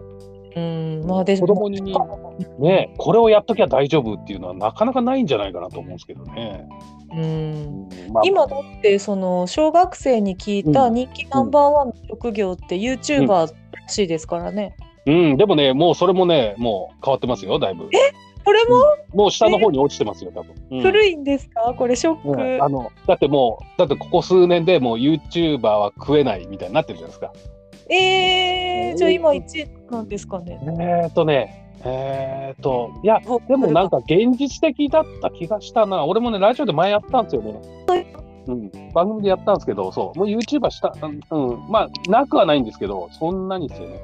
うん。また多分ね、YouTuber も多分あんまりよくなくなるだろうし、ね、あの飲み会があったりとか、なんかね、迷惑系な人とかが多いから、どんどんね、うん、そうなんですね。あれもだから結局ね、親もああいうの使わない世代の人たちが、まあ、っていうのもありますからね。まあ、うん、そうですね。よく、よくうちのちちっちゃい方の子もそうでしたけど、テレビの画面に、あのスマホみたいに指ですってやろうとするんですよね、やっぱね。ああ、時代ですね、なんか本当そういうよくできると思ってるんですね。うん、そう、それ、あの、こう指ですってやるとスライドするっていう感覚で。うん、だって、うん、うん、いますから、やっぱね、あの感覚が変わってきますよね。うん、うん、すごいな、なるほど。そうなんですよ、結構、ジェネレーションギャップ感じますよね、そういうふとした瞬間に、うん。うん、そういうことになりますよね、多分これから。うん。うん、なるほど、なるほど。じゃあ、ちょっとここでですね、うん、えっと、MC リオ太郎から、はい、MC 川野田さんにちょっと、はい聞きたいことがあるんですが、はいはいはい。はい。何でしょうか？川野田さんはずっとね、あのプロの MC として活動されてきたそんなことない、そんなことない。ええ、あそのいろいろですね、ラジオで、はい、いろんなことを話すコツと言いますか。うん、そうっすね。あ、多分、はい、今ってほら、ま、え、リオ、リオさんの場合は毎週いつって決めてるんですか、これ？あそうですね、はい、9月からそういうスタイルに変えまして、うん、週に1回水曜日配信っていう形を取るようにそうなんですね。はいしました。俺ちょっとこれメモっとかないといけない。ラジオ ありがとうございます、えー、ごめんなさいもう一回言ってもらっていい毎週 毎週水曜日更新してます。えー、っとあここだ。毎週水曜日ですね。はい。毎週水曜。水曜何時からですか？あ時間はちょっとまだまちまちで、ね、そこがまだ落ち着いてないんですよ。OK です。大丈夫です。それだけあれば、うん、夜にしたいなとは思ってますけど、うん、たまにあのここの前みたいにフライング配信しちゃったりもして。うん、全然 OK ですよね。あ、ただあのツイッターかなんかフォローしてるとなんかしあのね多分。そうですね。はい。そこでわかる感じですね。したらすぐはい。はい。載せてるので。これ毎週やると多分ね、うん、ネタがね、尽きてくるんですよ。いや、喋ることなくなってきたみたいな。逆だったんですよ、ずっと。多くて、更新頻度が。あれ？俺だけなのかな？なんか、なんか、いろんな方に、それ、みんな、なんか、いや、ネタ大丈夫っすよってみんな言うんだけど、うん、よく大丈夫っすね。あ、そうなんだ。すげえ。これは、あの、うん、川野田さんは複数いろんな番組やられてるからですよ。うんいやいやいやいや、そんなことないですよ。うん、いやいや、だって、池袋 FM もやられてて、うん、で自分の YouTube チャンネルもあって、うん、でポッドキャストもやられてさらにコラボでいろいろ他の方の番組にも出たりしてる。ありますけど、うん、やっぱりその同じ話はしないように気をつけると思うんですよ自分でも。ただただ、はい、YouTube とこのポッドキャストはイコールですかね、うん、同じやつがなってますんで。ああ、なるほど。じゃあそこはダブってカウントして。うん、でも多分他の方よりきっとそのチャンネルが多いんですよね、アウトプットの。だから、だって2つある時点で2倍喋んなきゃいけないと思うんで、1個じゃないっていう時点でそりゃネタ切れにもなりますよ。そうなんすかね。どうだろう感覚が違うんだと思います。まあ、なんてだろう、ちょっとしたオチというか、なんかこう、ちゃんちゃんって終わるっていうのを、話を聞けなきゃいけないっていうのが、まずそこが多分ね、引っかかる点ではあるんですけど、ハードルが高いですよね、きっと。いやいやそういうわけじゃなくて、そう、あの、とりあえず、毎週、とりあえず、こんな話すればいいかなっていう、なんか、一個でもこう、ないと、なんか、ゼロからって難しくないですか？ああ、まあ、それはありますね、ね確かに。ええそこなんですよ。ええ何もない状態で急に喋れってかなり難しいですよね。そうなんですよ。だからそうするともう近況とかってってくるじゃないですか。うん、何もしてないと思った時に、えー、そう、もう本当今回何もないっすみたいな。ね。一回もあるんですね。あれですよね。あの、宇多田さんのね、曲とかが、がきっかけでみたいなのもありありますもんね、多分ね、話す。うんうんうん、そうですね。ねこの、こういうカフェ筆記に関してはもう、キーが動いてくれたりとか、うん、あもうヒッキーのファンがこんなこと言ってたっていうで結構いくらでもネタは拾えるのでねああそれはいいですね、えー、短く収めるのに苦労しますねやっぱり。うん。ああそっかそっか。あれもこれもって思っちゃうと、うん、うん、あそうですね。だからラジオのねあの面倒くさいところは、あの、あれなんですよ、MC だと、あまあこう、ね、今回はあのほら CM とか入ってないから、まだ楽なんですけど、はいはい、あの、何分って決め決められちゃうんですよね。ここ15分喋ってくださいみたいな。あ、なるほど、コーナーごとこれが大変です。15分収めなきゃいけない。きついですね、確かに。ね、途中で盛り上がってきちゃっても、あと3分ってなったら締めなきゃっていう。そうなんです。そうなんです。だから、だからゲストは楽なんですよ。その時間見なくていいっていうね。えー、そう。だ好きなように喋れるっていう。そうなんです。だから多分あの、俺、さあ言いましたっけ？あの、つまんないとこだったらガンガン切ってくれっていうのはそういう、えー、とこだったりするんですけど、もうあの遠慮しないでガンガン切ってくださいっていうのは、あえー、なるほど。時間に収まらないとかね、その、何分って決めてたりすると。ね、そうなんです。自分の番組もそう3分、で15分なんで3分7分3分なんですけど。そこを決めるのがうんえー、オチまでいけないとか、そう。やっぱプロフェッショナルですね。すごいです。そこなんですよ。そこまでこう走んなきゃいけないから、最悪、うん、コマーシャルって言えば、まあ次でいけるんですけど。うんうんうんうん。そうなんですね。えー、すごい予想以上に本格的なお話を聞けて。いやいやいやいやいや、そそこのね、あの、そのストップウォッチを見ながら俺もやるんですけど、え時間合わせるのが大変、とにかく。えー、今度ちょっと試しにやってみます。私も。やってみてください。その、それ伝えられそうですね。そうだ自分の番組をなんかまあとりあえずなんかね、うん、あのまあ1時間だったらね4つに区切ってみたいな。うん。こここの15分はじゃあ筆記についてみたいなね。最近の筆記についてみたいなね。次が映画についてみたいなね。さっきみたいなこうきっぱりやっちゃうと。いやこれはもう、テンポのいい番組になりますね。話をそこそこまでで終わりにさせなきゃいけないみたいなね。あ素晴らしい。それはものすごいいい聞きまあの今まで一応その台本じゃないですけど、うん、そのほらあのアンカーから、ポッドキャストノートって届いたじゃないですか。ほうほうほうはいはい。あの福袋みたいなグッズの中に。はいはい、そうですね。はい。はい、あれが届いてから、あ、うん、これは多分台本書いてからポッドキャストに挑めよっていうメッセージだなと思いまして。ああ、そうですね。あのタイムスケジュールで書いたりするんじゃないのかな。うん、どうなんでしょうね。いろいろその、うん、話したいネタとかですね、そういうのは書いてたんですけど、タイムスケジュールまでは思いが至ってなくって考えが。うんでちょっと次から、うん、今第5回分のメモを書き始めたところなんですけど、次の週の分ですね、うん、9月29日放送の分ですね、うん、それをちょっとちょっとタイムスケジュール考えて入れてみようと思います。何分まあでも、まあ無理してやる必要もないんですけどね。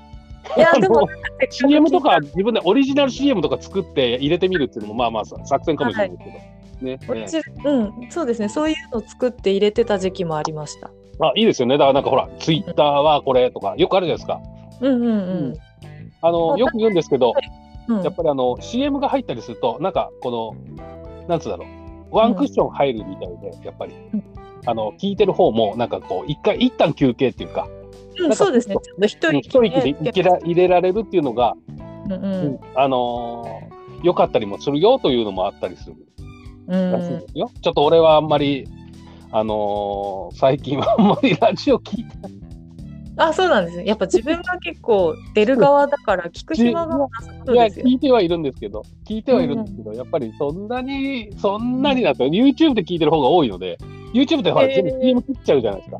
だから、ああ、なるほど、なるほど。流れ聞きが多いんで、どうしても。ラジオはね、それが楽しいから、まあ、ね、うん、いいっちゃいいけど。うん、ちなみに、どんなラジオ番組聞いてるんですか？えー、いや、でも、あの、お笑い芸人さんもありますし、う。ん、ええー、まあ、あのー、例えば、前回も軽く聞きましたっけ、うん、あ、えー、っとね、えどうだっけな？あまあまあ、あとは、あの、多分言っても多分皆さん知らないラジオのね、ラジオのパーソナリティさんってね、面白い人ってね、いるんですけど、はい、やっぱりね、この音だけでこう笑わしに行くっていうね、そういうあのテクニックを持ってる人って結構多いんですよ、やっぱり。人気の、えー、それってテレビに、うん、ね、テレビに出る人じゃないからやっぱりそういうのうん、やっぱ全然わからないですかね聞いてみても名前。も多分あまあ検索かければ出てくると思うんですけどまああの、うん、関東だとまあいうあのまあ FM 局とかが多いんですけどね。俺 AM AM はもう大体芸人さんとかやってるんで芸人さんはもう大体ねやってれば面白いじゃないですか。うん、だからまあそれはそれとしてえー、別で FM 局とかでこうあの人面白いなっていう人がいるんで、まあ、その人をちょっと聞いてたりとかは。へえ、なるほど。研究しながら過ごしてるんですね、うん、そういうねあのラジオだけで笑わすっていうねそのちょっとねあったりするんですよね、音だけでいくっていう。えー、まあ、じゃあその音に関してですけど、うん、ちなみにその、収録用のマイクとかは特別なものを使ってたりするんですか？使ってません。使ってません。全く使ってません。俺。なんですかね、池袋 FM も向こうで用意されたやつで、俺、あの、適当に喋ってるだけなんで。あ、じゃあなんかご自宅で YouTube 収録される時とかは、どういう感じで、うん、携帯です。ええー、そうなんですね。携帯だけです。今使ってるスマホだけです。ええあ、そうですか。そんなに音のこだわりあんまないんですよね。へえー。うんいやなんか最近私買っちゃったんです、うん、買っちゃったっていうかまあ、うん、手に入れたっていうかポッドキャスト用にですね、うん、マイクを入しようと思いまして、いいなと思いますよ、はい、あったらあったでいいんですけど、うん、えー、でもなんかちょっとショックです。俺使いこなせない。いらなかったのかなって今思っちゃいました。もしかして。あいやいやいやいやいやあったらあったですごいいいと思いますよ。へえー、ただ俺俺はあのなんて言うんでしょう。あの、その音とかよりもどれだけ、あの、どうしても、どうしてもお笑いから来てるので、楽しい方、楽しい方を言ってしまうので、マイクのことは二の次なんですよね。ああ、もう内容重視で。内容というか、まあまあ、面白く喋れる方を頑張ろうと思ってやってたんで、マイクはもうさあれは大丈夫です。入ってりゃ大丈夫ですっていうノリで。あ、すごいですね。いやいやいや全然全然。いや、どこ、あの、うん、いや、あの、結構あのコラボで行ったりとか、そういうとこ行っても、うん、あの FM のところとかも、まあ、別にそんな高いの使ってっかな？っていう感じですよ。俺がゲストで行ったところとかああんまりこういうとこで言うとね、えー、あれなんですけど、そう、うんうん、まあまあ、基本俺があんまり知らないっていうのもあると思うんですけど、あね、基本ど。うしても元お笑いなんで舞台でぐわーってやれればみたいな、あね、ノリがあるので、えー、その会場会場でマイクどうっていうのはあんまり基本言わなかったりするかなって気はしますけどね。うん、それはそれで勉強になりました。いやいやいや。大事なのは中身なんだなというそうあのただ何言ってるか分かんないの一番損なんでそれだけは気をつけるだけなとは思うんですけど。そうですよね確かに。うん、うん、ただやっぱり、うん、うん、綺麗な方が絶対いいですよそれはもちろん。ね、うんうんと思います。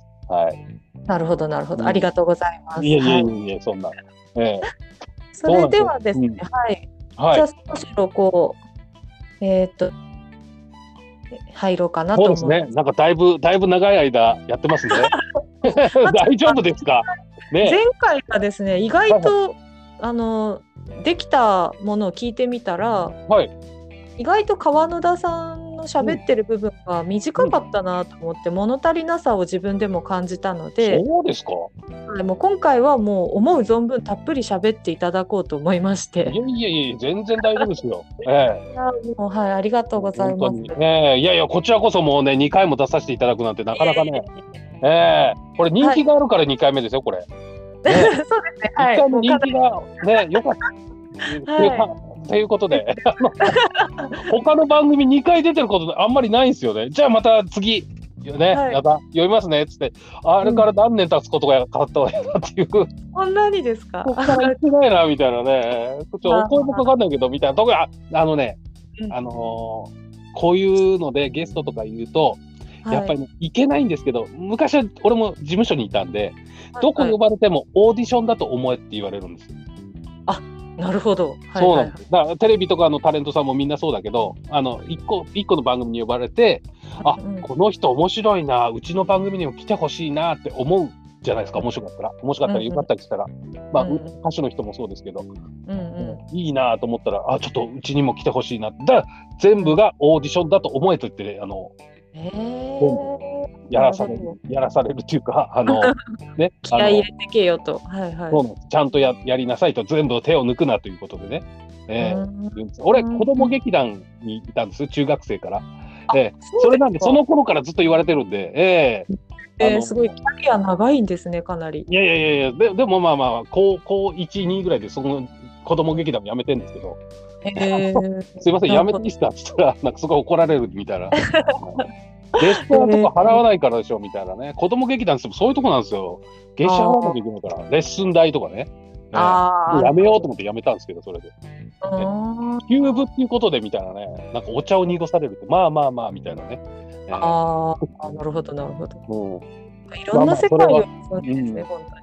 そうなんですよ。だから2回目呼ばれるってことは、すごいね、これ、あよかったなって思うんですよ。ね、本当に、はい、ありがたい、本当に面白くってですね。で、やっぱ、まあ、ちょっと裏話というか、再生回数も伸びてるって。うん、あそうなんですか？あよかった。一人だけの時より、結構、うん、やっぱり川野田さんパワーを感じてますので。いやいやいやいやいや、そんな全然だって、俺だって、そんな言ったって YouTube のあの、ね、あの、カフェ筆記に出ましたっていうの、動画再生回数、あれ？あれちょっとこれやばいな、申し訳ねえなと思ってたんですよ。いやいや、全然全然、もう紹介していただくだけでありがたいですし、まずもう番組を盛り上げてくれてるので、もうなんか私は一リスナーとして楽しいです。自分の番組を。なら、ならよかったんですね。あ、そう。ね、自分のね、番組やるとね、本当ね、そう。うん。ね、あのーなんつうんだろうな、あの一歩引いて自分のが聞けるの楽しくないですか？楽しいです。はい。ね、あ、こんな感じなのね、みたいなね。そうそうそう。結構やっぱ自分の番組聞きがちですね、うん、なんか、うん。だから、あとは反省しいな人は気をつけなきゃいけないですよね。ああ、それはそうですね。あここ、あこの言い方したとかね、えー、細かいところなんですけど、あまたこの言い方したみたいな、自分の喋ってる癖がわかるんですよね、これね。うん、わかりますね、本当。うわ、また言ってる。人はいいですけどね、面白く。うん、そう。まあ、俺、うん、俺も聞いても、あ、うん、とかいろいろ思うんですけど、もう忘れるようにしてますね、だからね。うん、えー、あの、タモリさんが言ってたんですよ。えー、毎日ほら、前、笑っていいと昔やってたじゃないですか。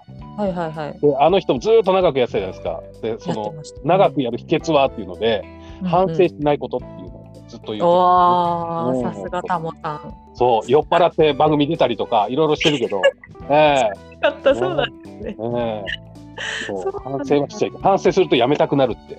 ああ、なるほどうま。いこと言うなっていう。うん。うんもうとにかくどんな形であれ続けることが大事なんですね。ね、うん、まあ俺はまあこういう感じでこうねいろんな番組とか出させてもらったりとかいろいろお話できたりするのが楽しくてしょうがないんですけども。うんうんうん、うん。もう本当ね。面白かったです。じゃあ最後にですね、うん、はい。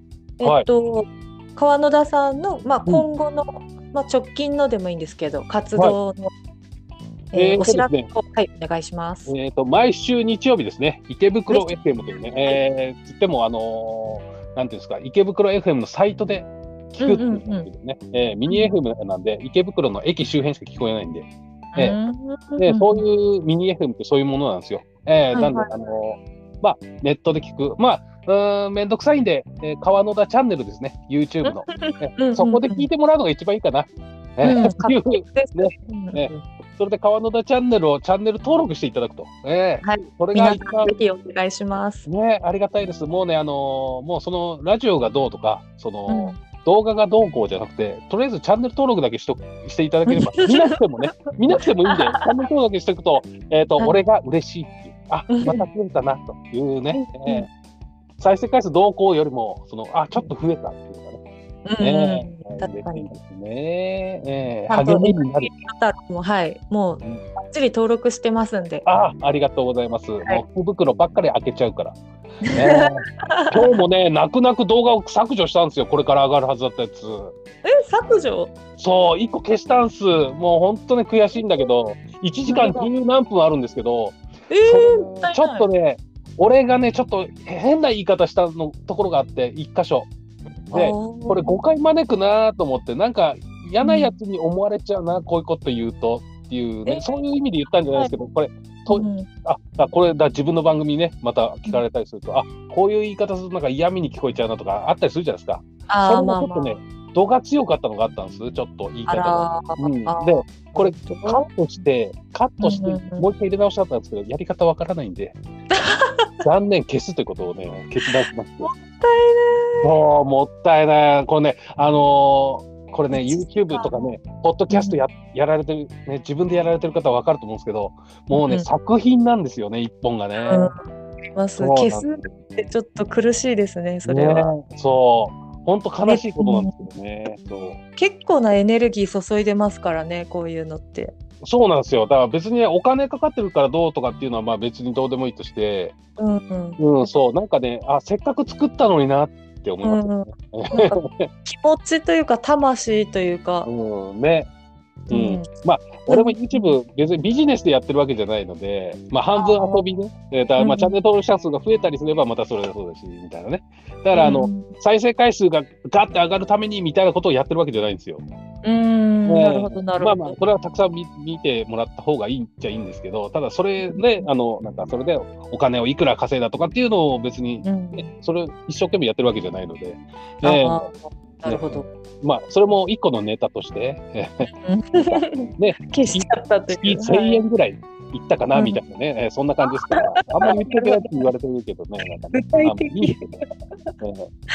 俺の再生回数そんなもんですよ。えー、ああ、なるほど。なんか確か1万人登録者、うん、登録者が1万人を突破すると、うん、9万円ぐらいになるっていうのは、ね、うんデータとして、うん、ただ俺みたいにもう見なくていいから登録してくれくださいっていうふうに やってたんで本当に見てないんですよ。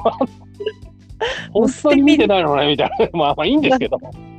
そうなんですよ。だからこの間ね一気にガッてチャンネル登録者数が減ったんですよまあ一気にガッて言ってもまあ俺の人数なんで、まあ20人とかが一気に減って。いやでも、うんで、びっくりしたら、なんかそれをね、あの別のね、えー、YouTube のリスナーさんが、なんかそのアカウント整理を時々 Google でやるらしくて、あ、これ使ってないなってやつ全部切っちゃうらしくて。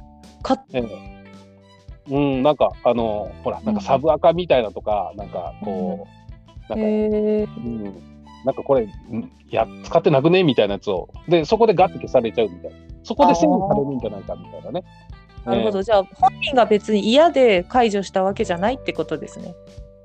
と思いますということで、思っておきましょうということで。そうですね。それを。俺ね、本当に登録者数を、ね、増やすために、もうお願いしますっていうことで、あの見ないでいいんで、お願いしますっていうことで、やっちゃったんですよ。だから余計言っちゃうんですけど。なるほど。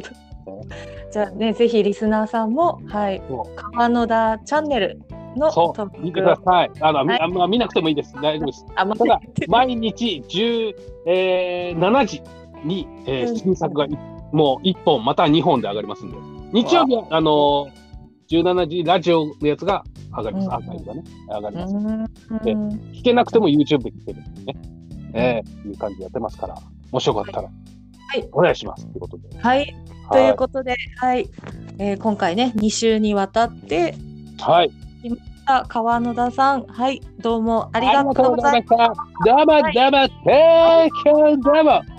ハピーさよなら、あ、課金先言っちゃった。さよなら、ホームランありがとうございました。ありがとうございました。また呼んでください。はい、またぜひお願いします。ね、いつでも。はい。来ますので。はい。頑張ってください。お願いします。はい、引き続き頑張ります。皆さんも変わって応援してまたねありがとうございました。はい。さよなら。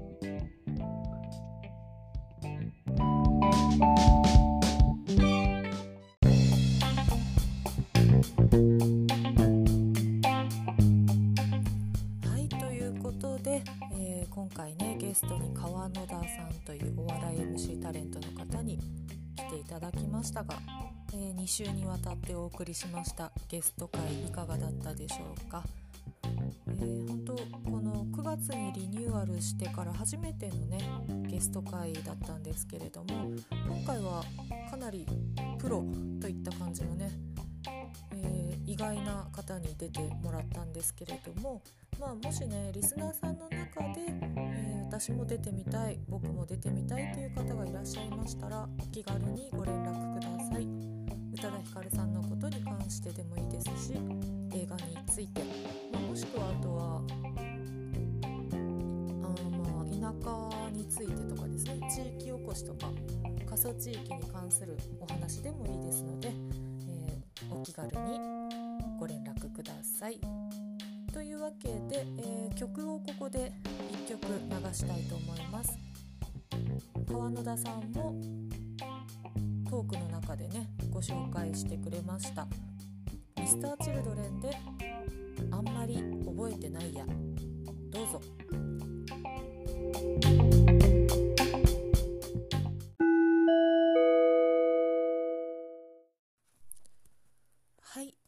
ちらのエピソードは曲が流れない方のエピソードとなっております。曲も含めて楽しみたいという方は Spotify 限定と書かれている方のエピソードへ飛んでいただけると曲も含めてお楽しみいただけます。それではトークの続きをどうぞ。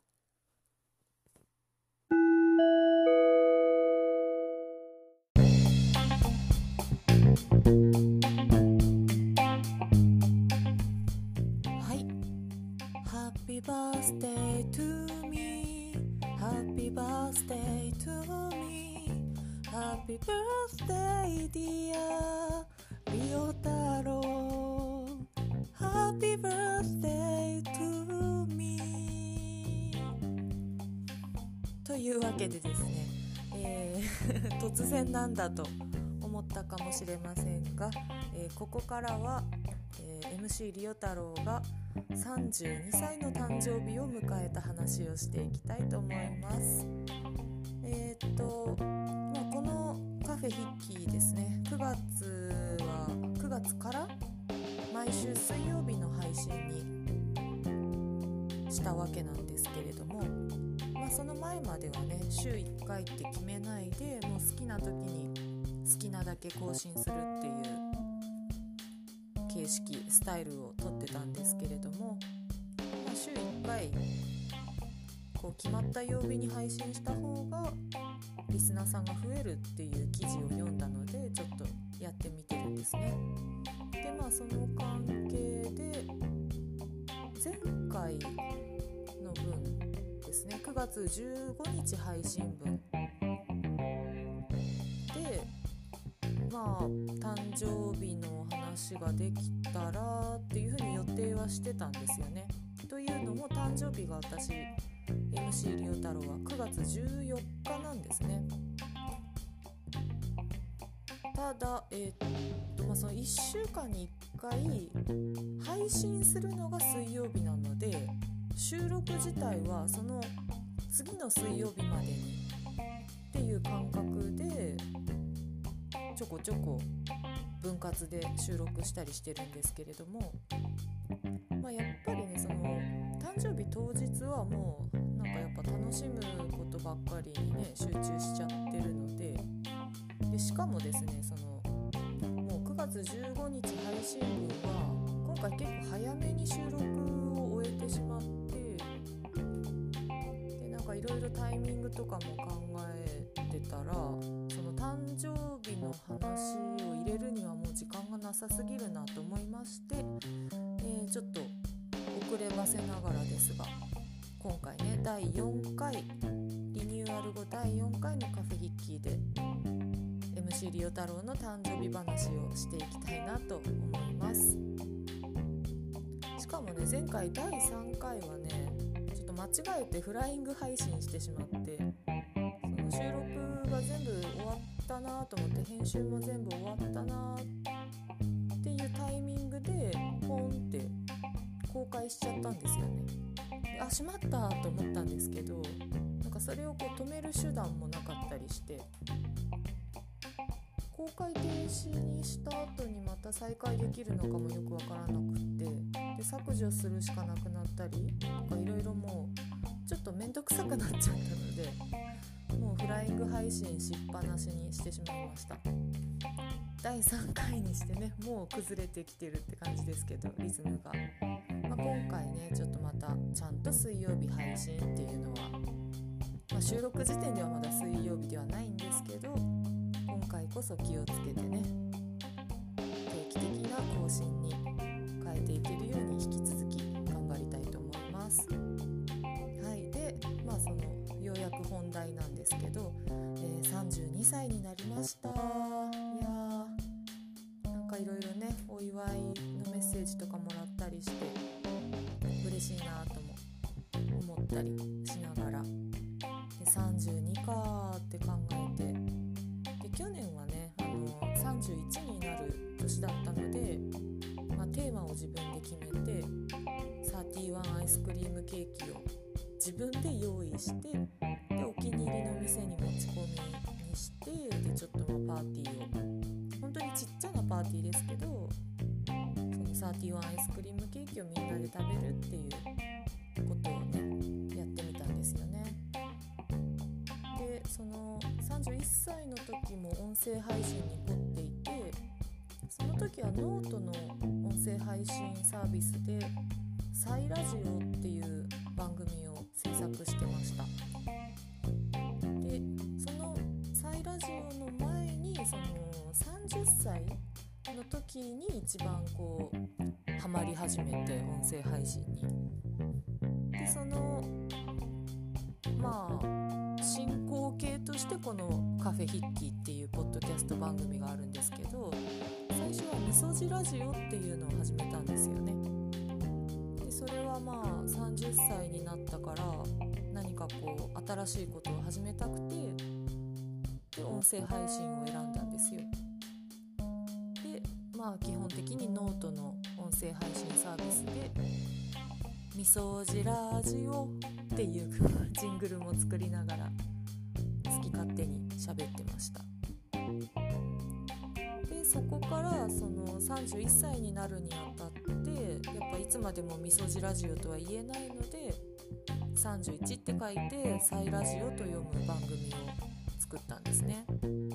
でそこへ移行するためのバースデー企画として31アイスクリームケーキを食べましたまあそれは置いといてですね まここまで話しといてなんだって感じですけど、まあ、その流れもあって今年も何かテーマを決めて過ごしたいなって考えたんですよね。で32なので日本語でミニっていう風に読めるかなと思ってでミニーマウスにまつわる何かをしようかななんて思いついたのでまあ簡単なところから始めたんですよね。まずネイルをしてみました。でどんなネイルかっていうと、まあ、真っ赤なベースに白い水玉をのせてミニーマウスのスカートの柄を表現してみたつもりなんですよね。それに関してはまあやっぱでも素人のネイルなのでねどうしてもちょっとチャチくなってしまって最初は楽しかったんですけどいざ当日にそれをしていくのかって思うとちょっと恥ずかしいなって考えちゃって結局は撮っちゃったんですよね。でさらにこうなんだろうな当日は平日に有給取っちゃった関係もあってもう一人で映画をたくさん見る誕生日にしようって思ったんですよね。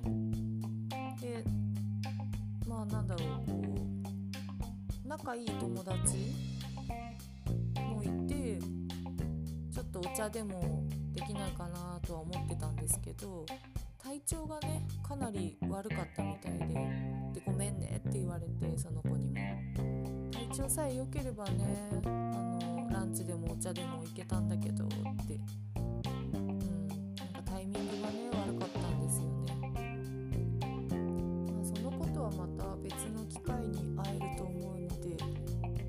それはそれでいいんですけどもともと結構病弱がちな子だったりするんでねなのでまあいよいよ1人で過ごすかと思って。で有給をねこう2日間連続で取ってたんですよね。やっぱ誕生日当日と、まあ、次の日ぐらいもちょっと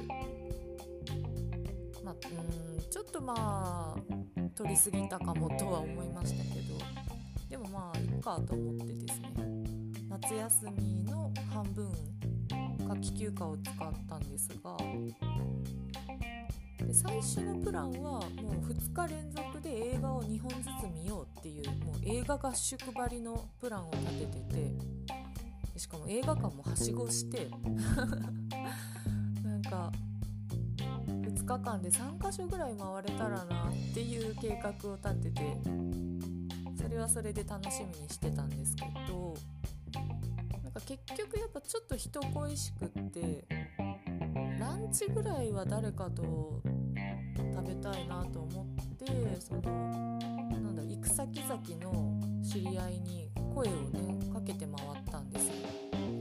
でそしたらですねこう逆になんか約束が取れすぎちゃってアポイントメントが詰まってしまってしかも結構久しぶりに会う人たちばっかりだったので話もね積もる話もあったりしてでいろいろお話聞かせてもらったりとかね先輩方にも会ってきたりしてっていうのをやってるとなんか結局映画見る時間がなくなったりとかしてでどんどんプランを変えていったら結局その見ようと思ってた映画1本も見ずに終わりましたね。そのバースデー 2days は。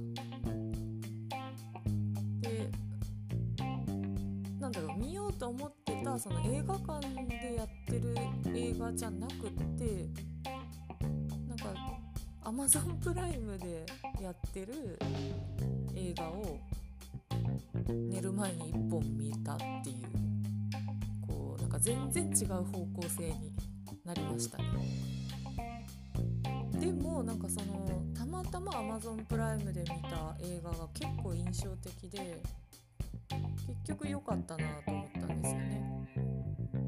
でなんか Twitter に流れてくる人のおすすめ映画を見たりすることが多いんですけど今回その誕生日の夜と、まあ、次の日に分けてみた映画があってそれが Amazon プライムだけで配信されてる「Everyday」っていう映画なんですね。でこれはジャンルで言ったら SF ラブロマンスっていう感じで、まあ、主人公がティーネイジャーなので学生同士の恋愛とか甘酸っぱいものを楽しみたい人には特におすすめなんですが、まあ、あらすじはねもうあの読めばわかると思うのでここでも少し話してしまうんですけど毎日別の人に乗り移ってしまう A という魂があるんですね存在が。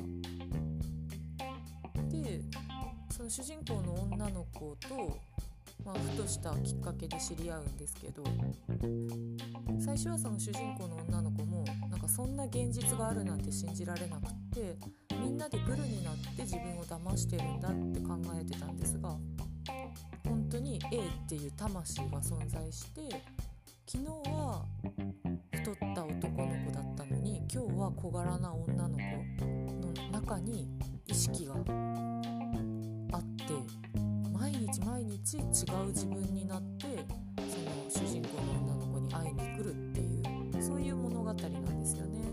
でその2人が恋に落ちて、まあ、いろんな展開が発展していくんですけど、まあ、ここまでのストーリーを聞いて気になる方は是非見てみてください。私も何の気なしに見始めたんですけど結構止まらなくってですね、あ、ちょっと夜寝る前も疲れてた時に見始めたのかな確か。もう結構いろんな人と一日喋ってで、まあ、やっと一人になったなと思ったタイミングで見始めてでも面白いなと思って見ていてで眠気に勝てずに名残惜しい感じで見終わらずに、えー、半分ぐらいかな。まで前半で後半を次の日に気になりすぎて見たっていう感じなんですけど結構良かったんですよね。なんかありそうでなかったストーリーなんじゃないかなと思っていろんな人に乗り移ってしまってこう例えばね体が入れ替わっちゃったみたいな話はよく聞くと思うんですがずっと毎日誰かの体に乗り移り続けててでしかもその自分のオリジナルの本体に関しては結構曖昧なんですよね。A っていう存在は6歳ぐらいからその自分が何者でもないことに気づいたっていう話をしたりするんですけ当に毎日自分が変わるからみんなに同じ体としての明日があるっていうことに6歳の時に気づいたらしいんですね。だからみんなをみんなこう毎日違う体として生きてるんだって思ってたのにそんなことは自分にしか起こってないっていうことに気づいたっていうのが6歳。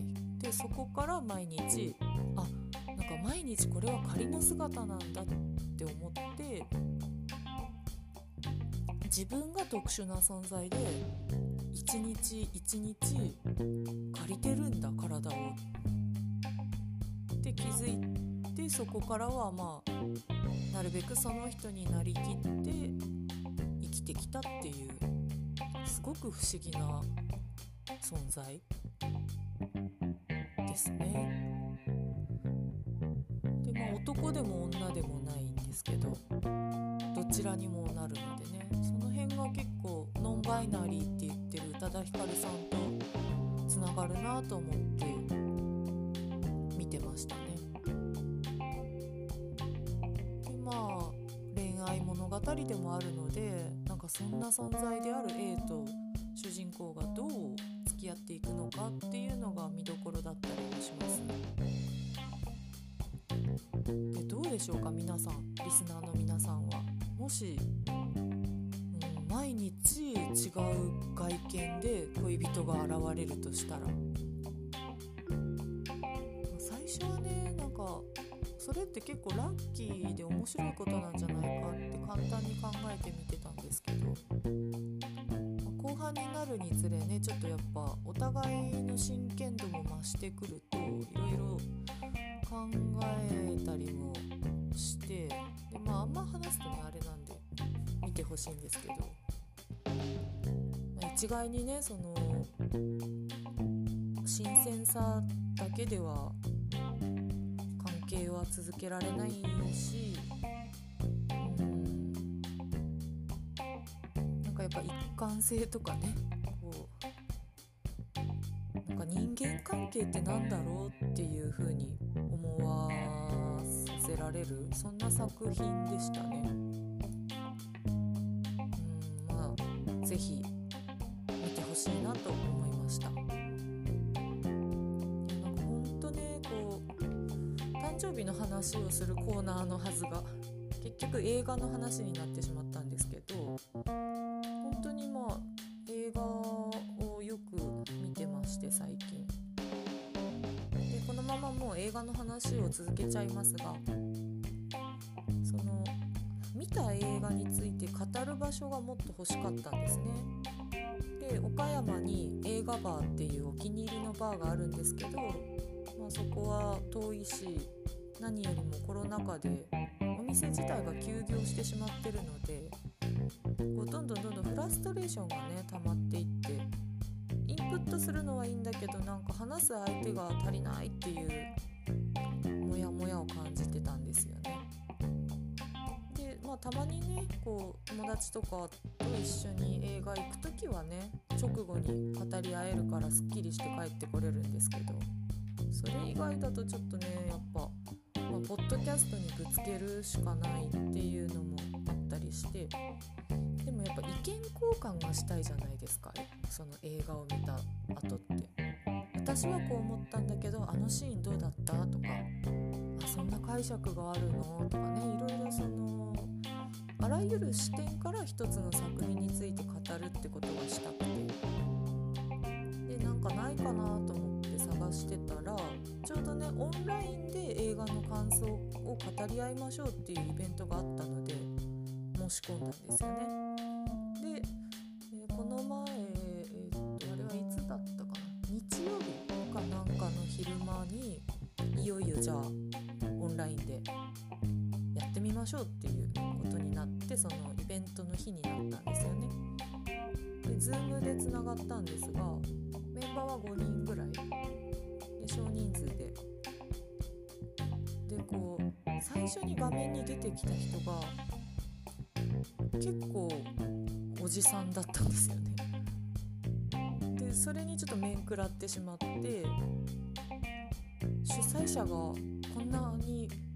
年上の方だったんだと思ってちょっとこうそこで若干引いちゃったんですけどでその後他のメンバーも出てきたりしてでこう全体的に年齢層高めだったんですよね。で私が下から2番目ぐらいの勢いで若くて。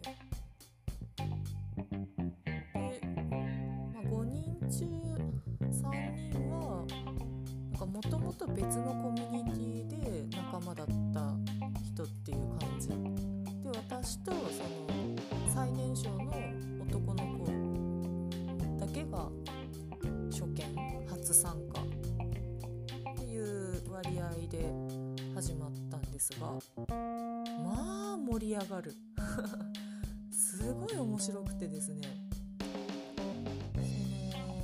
あ主催者の方もそうですけど年上の方々のこう知的レベルの高さに圧倒されたりとかして使ってる言葉とか語彙力っていうかと思うんですけど言い回しとかあとはもちろんその映画一つの作品に対する視点の持ち方などがとっても勉強になりまして。なんかもっとねカジュアルななんかぼんやりした回だと思ってたんですよね。あの作品面白かったですねとかあのシーンが綺麗でどうのこうのぐらいかと思ってたら結構深掘りしていってでその感想会で扱った作品が「アデライン100年の恋」っていう SF ファンタジーラブロマンスなんですよね。でまあ、若干タイムトラベルの要素もあったりなかったりするっていう気になる方は是非見てほしいんですけど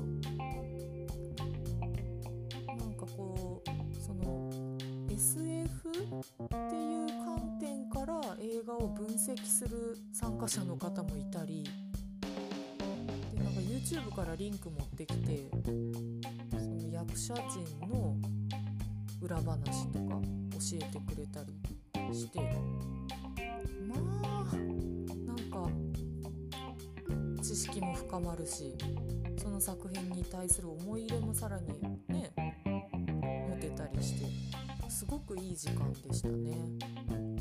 で2時間半っていう予定だったんですごい長いなと思ってなんか話すことなくなったらどうしようって考えてたんですけどいざ始まったらもうあっという間でもう終わったんですねみたいな感じで最後の締めを語ったりしたんですけど。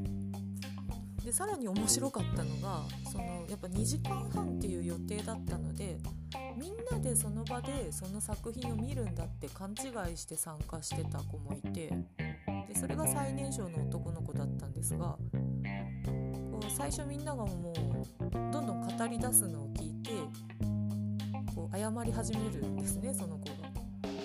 勘違いしててなんか今から見るんだと思ってたんで予告しか見てないんですよっていうところから思いつきでね主催者さんじゃあこうみんながいろいろ語っていく中でどんな映画だと捉えたかをちょこちょこその最年少の男の子に聞いてみて意見交換をしましょうっていう流れにしてくれたので全然全くその映画を見てない人に対して語るっていうのも面白くって。でその男の子側も全く見てないのにみんなの知識量がすごいから見た気になったり して終わったみたいなんですが、まあ、それでもねやっぱ映画は映像美がありますからストーリーとかいろんな詳しいことを聞いた上でやっぱりそのロマンチックなシーンとか美しいシーンもあるから見た方がいいですよっていうまとめにはなったんですけどね。その眉間の人に作品を説明するっていうのはなかなか頭も使うし、うん、映画の感想を語り合うっていうのは脳の体操になりますよね。結構ね。どういう風に言い回すと伝わるのかなとかねいろいろ考えながら話していて。とってもいい時間でした。でまあその一つの作品の関連で別の作品の話もちょこちょこしたり話はねなんかいくらでもそれていいっていうコンセプトだったのでおしゃべり欲がね発散できてとても良かったです。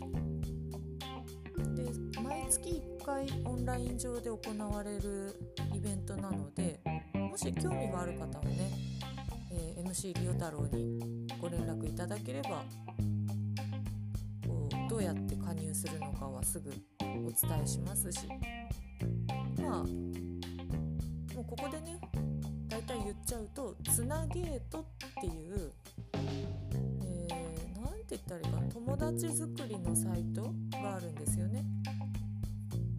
まあ社会人思うんですけどもうあらゆる世代の人が基本的には趣味のつながりを作る場所っていう感じで全然そういう、まあ、よくある出会い系のマッチングアプリとかそういうものではなくって大人の部活を探すサイトっていう感じですかね。ひらがなでつなでゲートはカタカナです。つなゲート画感想とかって検索すると多分出てくると思うので興味がある方は是非見てみてください。多分 MC リオ太郎もね月1で参加するのでそこでお話できるかなと思います。はいということでね、えー、誕生日の話のはずが結局映画の話ばっかりしたというコーナーでした。何のこっちゃっていう感じですけど、まあ、一応その誕生日の話に戻すと32歳ということでね、えー、厄年なのかな多分。厄払いをしなきゃいけないはずなんですよね。いろいろこう覚悟しながらこの1年過ごそうかなと思いますので引き続き、えー、32歳になった MC リオ太郎のドキャスト番組「カフェ筆記今後ともよろしくお願いします。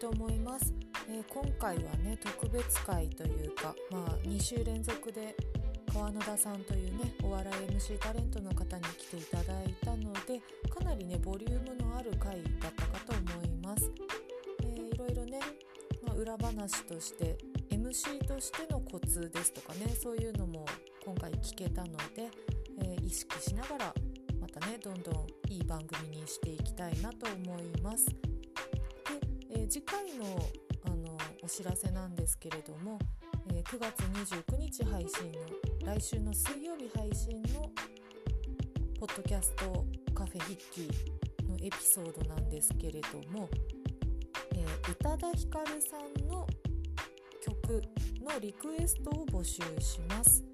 え本当はね今回のコーナーとしてやろうかなと思ったんですけれどもちょっとね、えメイン部分のゲストパートがかなりボリュームがね大きいものになったのでちょっと延期をしましてまた1週間締め切りも伸ばそうかと思いますので皆さんどしどしお送りください、えー、自分がね宇多田ヒカルさんの曲の中で一番好きなものを1曲選んでいただいてでできれば、まあ、それにまつわるエピソードなどもあると嬉しいです。